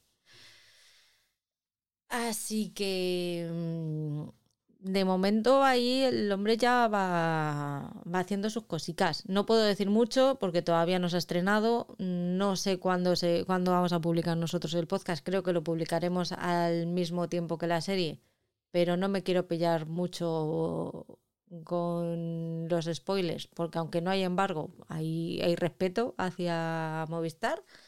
Así que si os va este esta, em, género, si le podemos llamar género, de series basadas en hechos reales de los 90, que ya es un género en sí mismo, pues mm, recomendable porque está bien contado además.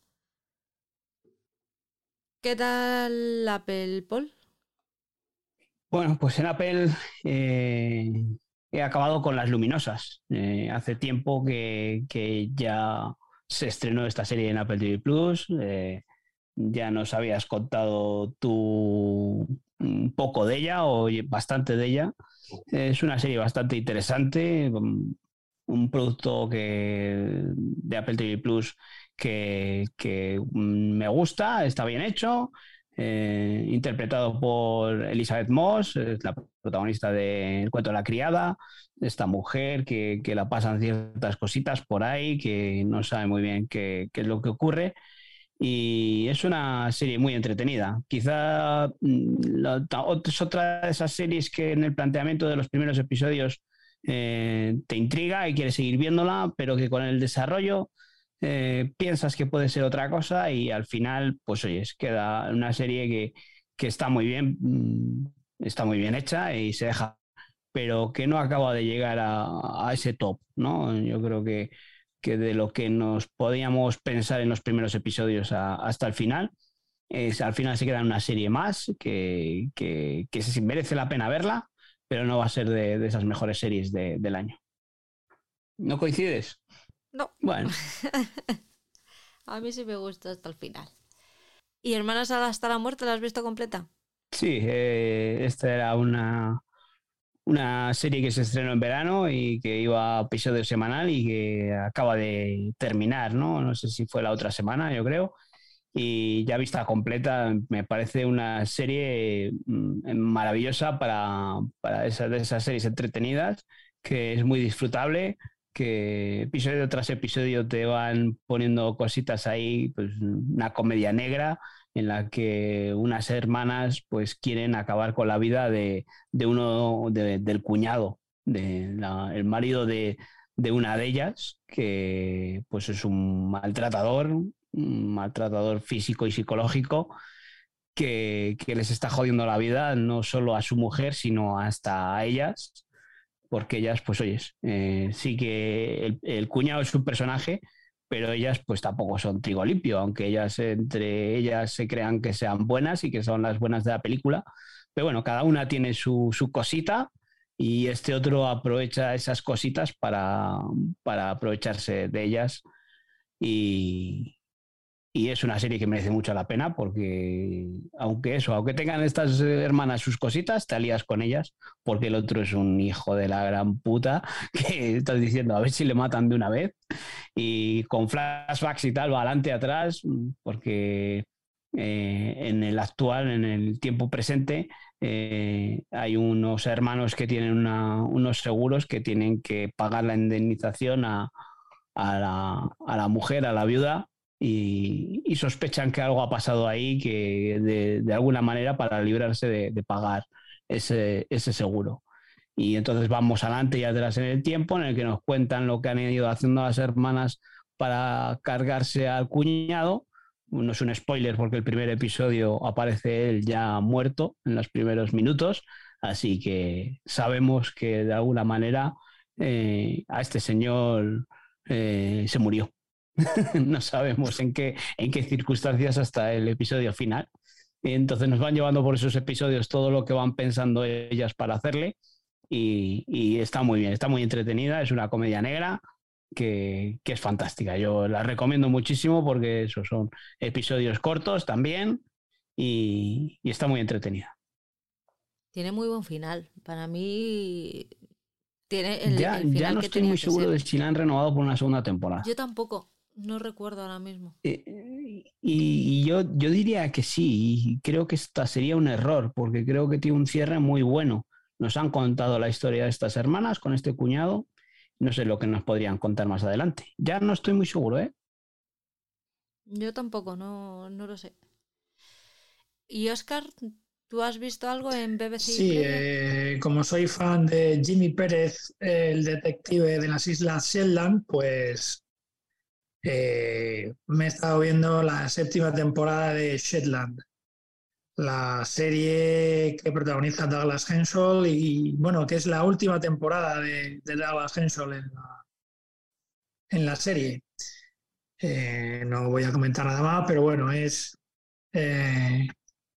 ya al final de la sexta dejamos a Jimmy Pérez en una situación bastante delicada, eh, pero bueno, la situación se resuelve al comienzo del primer capítulo de, esta séptima temporada, donde se presenta otro caso y donde, bueno, pues todo aquel al que le guste, al que le haya gustado ya Seldan en sus temporadas pasadas, pues le va a gustar esta sin lugar a dudas. No sé si esta serie eh, se puede ver aquí en España ahora mismo a través de, Movistar o de, o de alguna plataforma. Creo que no, pero no estoy seguro. Pues ya hemos terminado el repasito. ¿Se os ha hecho largo? A nos preguntas a nosotros, a nosotros nunca se nos hace largo estar aquí hablando un buen rato. No sé a, la gente que nos escucha si se hace largo. Sobre todo de las cosas que nos gustan, ¿verdad, Paul? Porque claro. si tuviésemos que ver, por ejemplo, tres horas de, ingeniería química, pues mire usted, no nos da. O sea, no nos da. Bueno, somos capaces de hablar de cosas que no nos gustan y pasárnoslo bien. Sí. Eso es cierto. Eso es verdad. Pero de series. Vamos con las recomendaciones. ¿Qué nos recomiendas tú, Oscar? Bueno, pues voy a recomendar una cosa para cada uno. Pero tiene una cosa en común, que la protagonista es una mujer y es una mujer de acción. Em, para, para Patri, tú, para ti, Patri, te voy a recomendar que veas eh, un par de capitulillos de la primera temporada de Agente Carter. Agente Carter es una serie de Marvel eh, que emitió en su momento la ABC norteamericana y que narra la historia del personaje de Peggy Carter eh, después de la guerra y que trabaja en, en la Reserva Científica Estratégica en Nueva York, ¿no? Eh, donde Howard Stark pues, es más bien eh, eh, es considerado un fugitivo y donde en algún capítulo pues, sale para, para ayudarse ¿no? mutuamente. Aparte de todo esto, con quien más contacto tiene Peggy es con el mayordomo de, de, de Howard Stark, Edwin Jarvis, que es el que más aparece en la serie, evidentemente. Eh, a mí es una serie que me parece muy entretenida, ambientada a finales de los 40 en Estados Unidos. Toda esa época me mola mucho, con los diseños de ropa que tenían las mujeres, el sombrero, los trajes de los señores, etcétera, etcétera. ¿no? Y a mí me parece que es una serie muy entretenida, con la que pasas muy bien el rato. Y bueno, pues eso, que yo creo que, Espero que, que, haya un flechazo como con el que hubo con Magnum. ¿eh? A otro nivel a lo mejor, pero bueno. Y además Hailey Atwell, que es la actriz que interpreta el papel de Peggy Carter, me parece que lo hace muy bien. Y a Paul le voy a recomendar, bueno, esta la podéis ver en, en Disney ¿vale? Y también en Disney se puede ver la recomendación que le voy a hacer a Paul, que no ha visto ningún capítulo. Eh, le voy a recomendar Alias, Alias es una serie creada por JJ Abrams. Creo que está hecha, no sé si por la época o un poquito antes, un poquito después de Felicity, aquella serie también con la que rompió. Eh, la serie Alias está protagonizada por Jennifer Garner y nos cuenta la historia de Sidney Bristow, que forma parte de una rama, supuestamente una división secreta de la CIA, pero que en realidad es una organización criminal pues, que tiene otros intereses. ¿no? Y a partir de aquí, eh, la auténtica CIA la recluta para que haga de agente doble, ¿no? Eh, para que trabaje también para ellos. Alias es una serie que tiene cinco temporadas y que es entretenidísima. En todos los capítulos hay alguna misión eh, y en muchas ocasiones el ritmo de la serie es endiablado. Además, ha ayudado muchísimo por la música de, de Michael Giacchino. Y nada, son, si te ves un par de capitulillos, pues yo creo que está bien. Bueno, los que puedas, uno o dos, ¿vale? Igual a Patri, uno o dos. Eh, pongo dos porque son capítulos que duran poco y que yo creo que si, si os gusta el primero podéis entrar y podéis ver el segundo perfectamente. Y nada, que espero que os guste. Son series que no van a romper el mundo de la televisión, pero son series muy entretenidas que a mí me gustan mucho para pasar el rato y que, bueno, si no las habéis visto, recomiendo que la veáis. Sí, yo esta Alias es una de esas series de... Mm, ¿De qué año puede ser la primera temporada? Pues te lo digo ahora mismo, yo creo que está por aquí, está estrenada en septiembre del 2001 en Estados Unidos.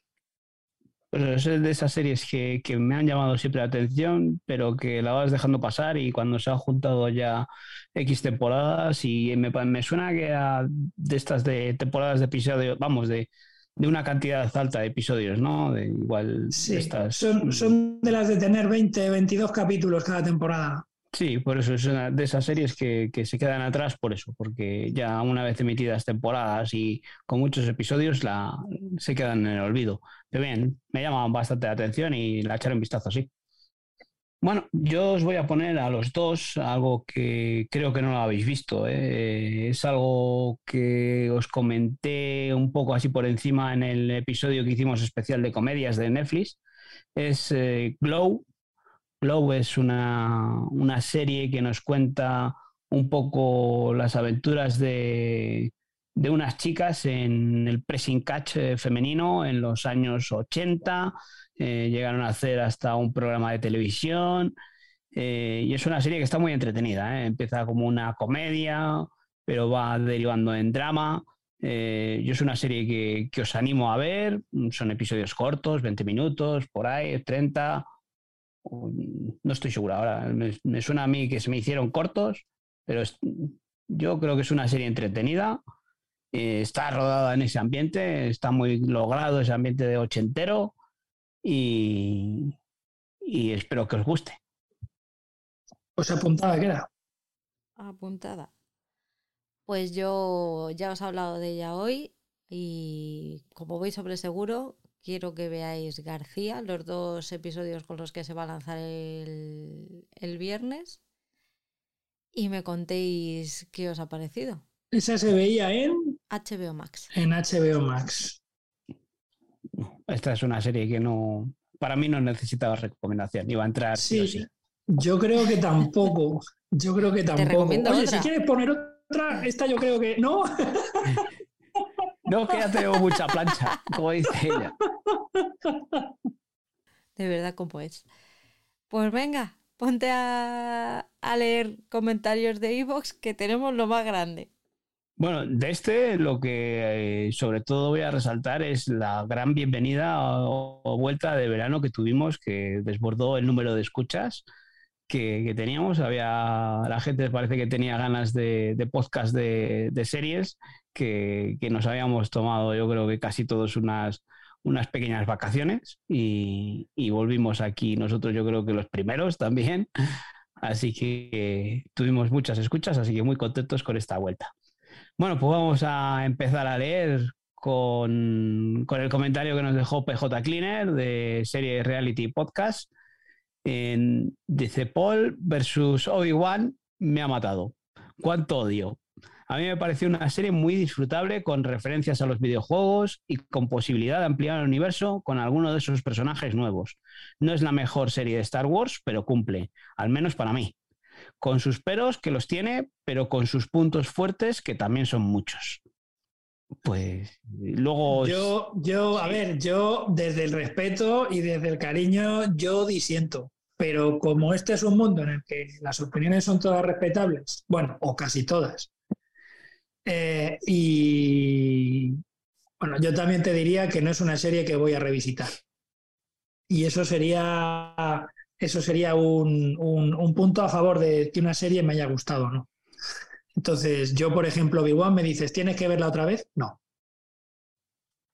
Sin embargo, Andor, sí.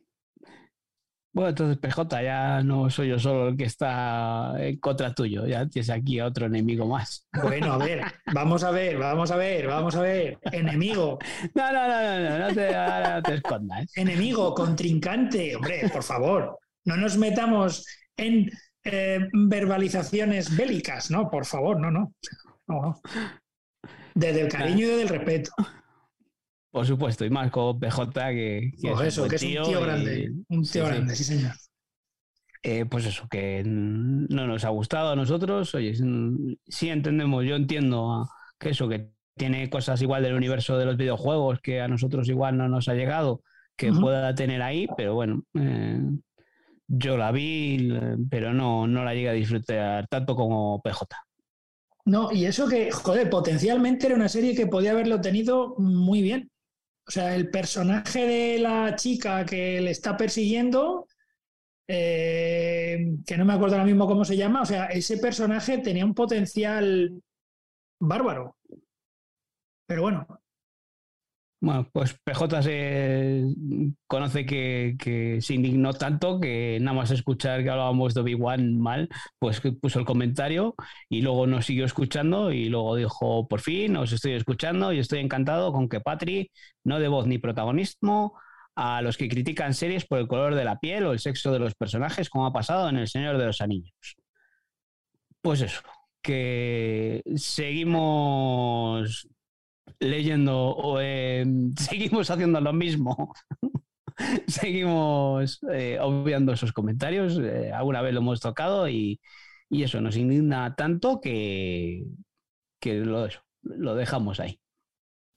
Los hemos tocado después porque ya había pasado la polémica y, y consideraba que no que ya no no iba a contribuir a formar más, más polémica. Me sigue pareciendo absurdo. Es algo de lo que, por, mm, por desgracia, tenemos que hablar, aunque sí que es verdad que no me gusta, pero bueno, es que es, el, el mundo en el que vivimos. Y siempre estoy en la dicotomía entre ignorarlo, ¿qué es mejor, ignorarlo o, o no? O darle caña. Entonces, pues depende del momento. Bueno, yo creo que, le hemos dado cañita y, ya está. Y ahí se quedan. Bueno, pues eh, Daniela Tiznado, mm, no me suena de que nos habría dejado algún comentario, ¿no? Pues, oh, mira, ay, dice, hola, qué alegría que hayan vuelto. Les saludo desde Chile. Me encanta que hagan episodios tan largos, pero una pregunta. ¿Dónde está el episodio? ¿En iVoox y en Spotify solo se reproduce un minuto? ¿O es un episodio exclusivo para los que les apoyan? Respuesta. Ya te contesto yo a esto, Daniela. Es que mm, estaba de vacaciones, había vuelto de vacaciones. Y cuando uno vuelve de vacaciones, el primer día es un poquito mm, espesito. Y yo edité el programa completo y a la hora de, subir el episodio, en vez de subir el, episodio, el archivo del episodio, subí el archivo de la música del inicio. Entonces solamente se escuchaba la música. Pero en cuanto me avisasteis, rápido lo cambié y ya se podía escuchar el episodio completo. Era el mejor podcast, entonces. El mejor, el mejor. Con eso hubiéramos triunfado. Si lo se lo dejo. Bueno, el siguiente comentario es de Yokaobe, mm, sí que yo creo que nos ha dejado algún comentario ya alguna vez más. Y dice, bienvenidos, qué alegría me habéis dado con vuestra vuelta y me encanta oíros. Pues nada, muchas gracias por dejarnos el comentario. Y antes a Daniela, muchas gracias por oírnos eh, desde Chile. Madre mía. Da vértigo, ¿eh? Vale, vale. Da vértigo. Eh, Sí que, sí que habíamos, eh, alguien nos había escrito ya de, Latinoamérica, que también, ya no sé si era esta misma chica o, era otra persona. Bueno, Ivo Delgado Rivero dice, me habéis acompañado por los cielos y genial vuelta en forma. Pues eso, eh, Ivo que se vino para España, que vive en, en Inglaterra, en Manchester pues se vino para España para pasar unos días con la familia y, se conoce que, que, durante el vuelo nos estuvo escuchando. Así que muchas gracias por pasarte para comentarlo también. Pues sí, muchas gracias. Pues sí, aquí tenemos eh, otro comentario de Daniel Atiznado. Y dice, me encantó este inicio de temporada. Fue como cuando anuncian la vuelta de una serie que uno sigue con mucho cariño. Les mando saludos a los tres integrantes del podcast. Me parecen muy simpáticos y a menos de escuchar. Les confieso que he tenido verdaderos ataques de risa oyendo sus críticas y reseñas de las series. Me acompañan y entretienen mucho. Les agradezco su dedicación y les deseo lo mejor para esta nueva temporada. Uf, madre mía, o sea. muchas gracias, Daniela. Qué bonito y cómo me alegro de que te rías con nosotros, porque nosotros también, o sea, es que los, los ataques de risa son de verdad. No os voy a contar lo que pasó el otro día antes de grabar el monográfico del Señor de los Anillos. Pero aquí mi, compañero, aquí mi compañero Oscar empezó a poner. No lo cuentes, no lo cuentes. No, no lo cuentes. Sí, sí, lo cuento. No nos dejas enseñar las fotos. No lo cuentes. Así que, como no nos dejas enseñar las, fotos. Ay, por Dios. Sí, Oscar, que es muy divertido. Tengo fotos que son oro puro. Es que son oro puro. No nos deja Oscar sacarlas a la luz, pero son oro puro. Pues nada, Daniela, yo también de lo que más me alegro es de, que de esos ratos de ataques de risa que, te den. Yo creo que es algo por lo que disfrutamos mucho eh, cuando nos reímos nosotros y sobre todo si vosotros también os reís escuchándonos. Sobre todo yo creo que eso es lo fundamental, que, que nos estés escuchando y que, y que lo pases bien. Bueno, pues aquí este siguiente comentario eh, fue la, sorpresa que ya no me acordaba yo de esto ya hace un mes por lo menos. Y tenemos aquí a nuestro primer hater. Eh, no me eh, digas. Asier Iracasle. Nos dice qué generosos son los de Amazon con sus envíos gratuitos con productos premium, que son súper ventajosos económicamente para ellos y con sus productos a precio de venta al público que ultranegocian para llevarse el mayor porcentaje de descuento a los grandes beneficios que ellos tienen. Gracias Amazon por tu ventaja competitiva. Y aquí dejé de oír este programa. Pues no sé. Pues muchas gracias por habernos escuchado primero, ¿no? Espero que haya dado al corazoncito.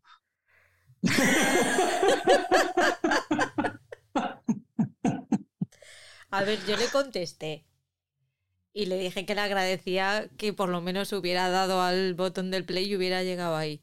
Y, el, y Asier me contestó que gracias por la respuesta tan amable y que nos iba a dar otra oportunidad. Eso sí, después ya no volvió a decir nada, así que creo que no le gustamos. Bueno, hay que pensar que no, no podemos gustar a todo el mundo, es que es así, no... Ahí está. Bueno, es que nosotros tampoco es que ensalzásemos a Amazon, sino solo comentamos el, eh, creo que fue aquel día que hablábamos de, de la subida de precios de Amazon. Dijimos que, bueno, que, no, nos parecía tan desorbitada esa subida, sino que tenía productos. Si a él le pareció que, que, mm, ensalzábamos a Amazon Prime, pues bien, nos respetamos y nosotros damos nuestra opinión. No tiene que ser nuestra opinión la opinión de todos.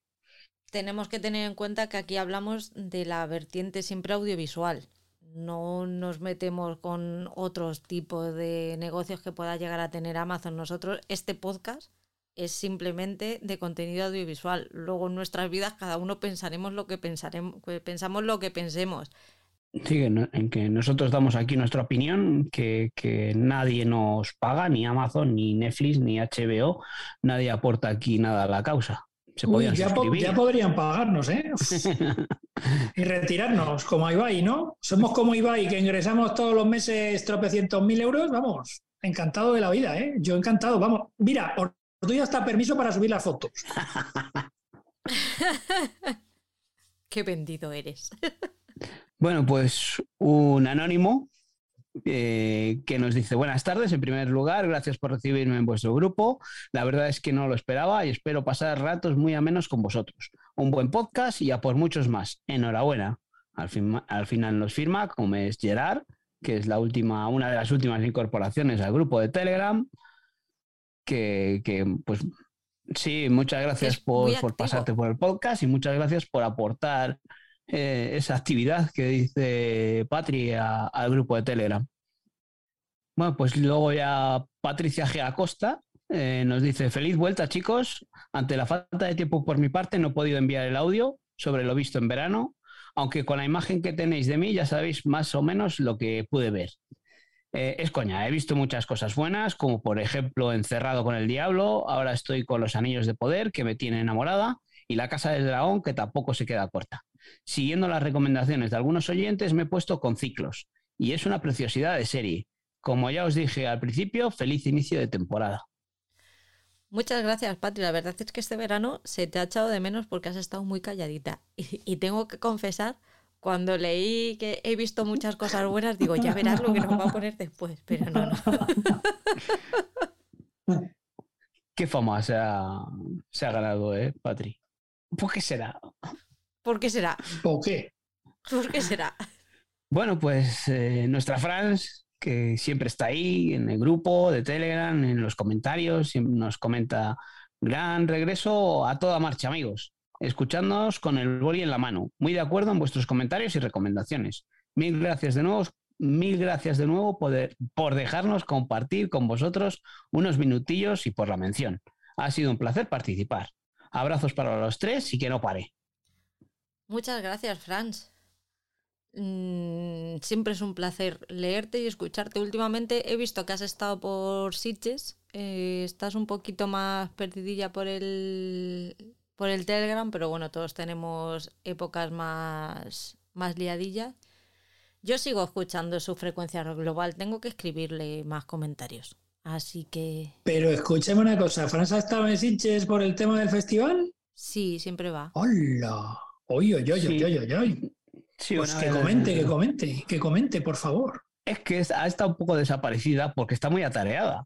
Claro, claro. Porque eh, además de su podcast de frecuencia global, además de asistir a Sitges al festival, ha estado colaborando o ha colaborado con el podcast Los Tres Amigos, haciendo reseñas de las películas que ha estado viendo. O sea, que la han oh. tenido trabajando. Por eso ha estado un poco más perdida. Así que pues nada, es otro podcast que, es de, Héctor, que, está en el grupo nuestro también. Comenta poco porque es un, chico que suele ver más cine y, tiene un podcast, tres amigos, en los que comentan películas. Son, son más expertos en cine. Yo tampoco les llego a escuchar porque yo de cine veo muy poco, pero alguna vez que le he puesto por, por ver, pues me gusta pues ver, oír a otros compañeros pues sí que comentaban, o sea, me parece que es interesante ese podcast, así que si os interesa el cine, tratan de todo, cine clásico, cine moderno, cine actual, eh, el podcast de los tres amigos, le, podéis dar al play. A mí me pasa lo mismo, siempre he ido a darle, pero siempre son, casi siempre son películas y, y, al final, por no haberlas visto, no le, no le puedo dar al play. Sí, eh, y el último comentario que nos deja Alberto W Series, que recordemos que ahora es Alberto TV Series, nos dice que Amazon lo que ofrece es una suscripción gratuita a Audible por cuatro meses. Feliz regreso. Pues eso, lo que comentábamos antes, ¿no? De, los mm, beneficios que tenía Amazon y hablábamos de los libros y tal, pues cuatro meses de suscripción a este Audible. Solamente si no te has suscrito antes. Si te has suscrito antes, ya no puedes volver a disfrutar de ello. Oye, yo lo intenté. En el siguiente episodio, que es el monográfico de comedias de, Netflix, Fran nos escribió, ¿qué razón tenéis, compañeros? Comedias que acaban en drama hay unas cuantas en Netflix, pero algunas de las, de las que recomendáis valen mucho la pena. Besazo grande y gracias de nuevo por la mención y hasta el próximo y muchos corazoncitos que nos pone Frank. Eh, nos pone corazoncitos en los comentarios y nos pone corazoncitos, en el podcast. Que no, sé leer. Eh, no digo eso, solo es eso, que, siempre está ahí, Fran, para recordar que, que Fran siempre colabora con un pequeño comentario, siempre nos deja algo.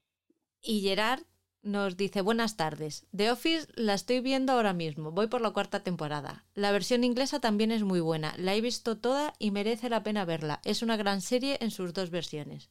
Sex Education, The Good Place, muy buena las dos. Conclusión, He visto varias de las series de las que mencionáis, otras no y no me había planteado verlas, pero seguiré vuestra recomendación. Un buen podcast. Grace y Frankie os la recomiendo. Enhorabuena nuevamente. Saludos, Gerard. Gerard, como ya dijimos, es que ha visto un mundo nuevo. llegó, Gerard llegó al universo de las series buenas y vio la luz. Vale, pues en el siguiente programa de que hicimos con los, los estrenos del mes de octubre, pues Franz también nos comentó, bien regresados compañeros, qué buen repaso habéis hecho de la parrilla, con boli en mano para tachar y apuntar. Con la chuleta de Oscar de cancelaciones y continuaciones, ha sido un no parar de Oscar. Muchas gracias por las actualizaciones y esperando vuestro próximo programa. Abrazos para todos y que no pare. Pues eso, ya estamos a puntito del siguiente mensual, Paul. Se nos pasan los meses cuando grabamos que, vamos. Sí, sí. Sí, sí, porque ahí también Alberto nos dice, eh, escuchado, gran resumen de la cabecina y que esto es un no parar. Así que pues eso, al hilo de lo que nos estás diciendo tú, en breve tenemos el de el próximo mensual de, noviembre. Y viene The Crown. Viene The Crown y algo más. Vienen más cosas, sí, pero viene The Crown. yo es que he visto así un poquito por encima y he dicho, pues es que no viene nada. ¿The Crown? Bien. Vale, The Crown. ¿Algo más? ¿Para qué más, no? ¿Crown? ¿Y Willow? Willow a final de mes, Willow. pero Willow ya es final, final. Pero escúchame, Paul. Pero en eh, noviembre. Pero escúchame, Paul, eh, así, si no viene más, pues hay que tirar de lo, que no, hemos podido ver antes, tiramos de ahí, porque seguro que hay cosas que se nos quedan en el tintero. No, no, no mucho mejor. Yo sí que cuanto menos novedades, mejor. Porque así podemos, eh, con ves en verano, que aprovechar a ver cosas, y acabar temporadas y demás. Así puedo poner con Encerrado con el Diablo, con, esta otra de, Disney que tampoco la he visto, de, del Spider-Man, de... ¿Eh? Del actor de Spider-Man, no Spider-Man. Ah, está. Ah, el que vio el primer capítulo, que de momento lo he dejado ahí, la de Por mandato de Dios. Esa, joder, esos. ¿Eh? De, eso, pero de Dios, del cielo. Eso, por, mandato, de Dios. por mandato de Dios. Quien sea, que eso. ¿Y quién, es el actor? Joder, que ahora. Andrew Garfield. Andrew Garfield, joder, digámoslo todo. De verdad. Nada es nuestra, pero, pero los tres sacamos algo.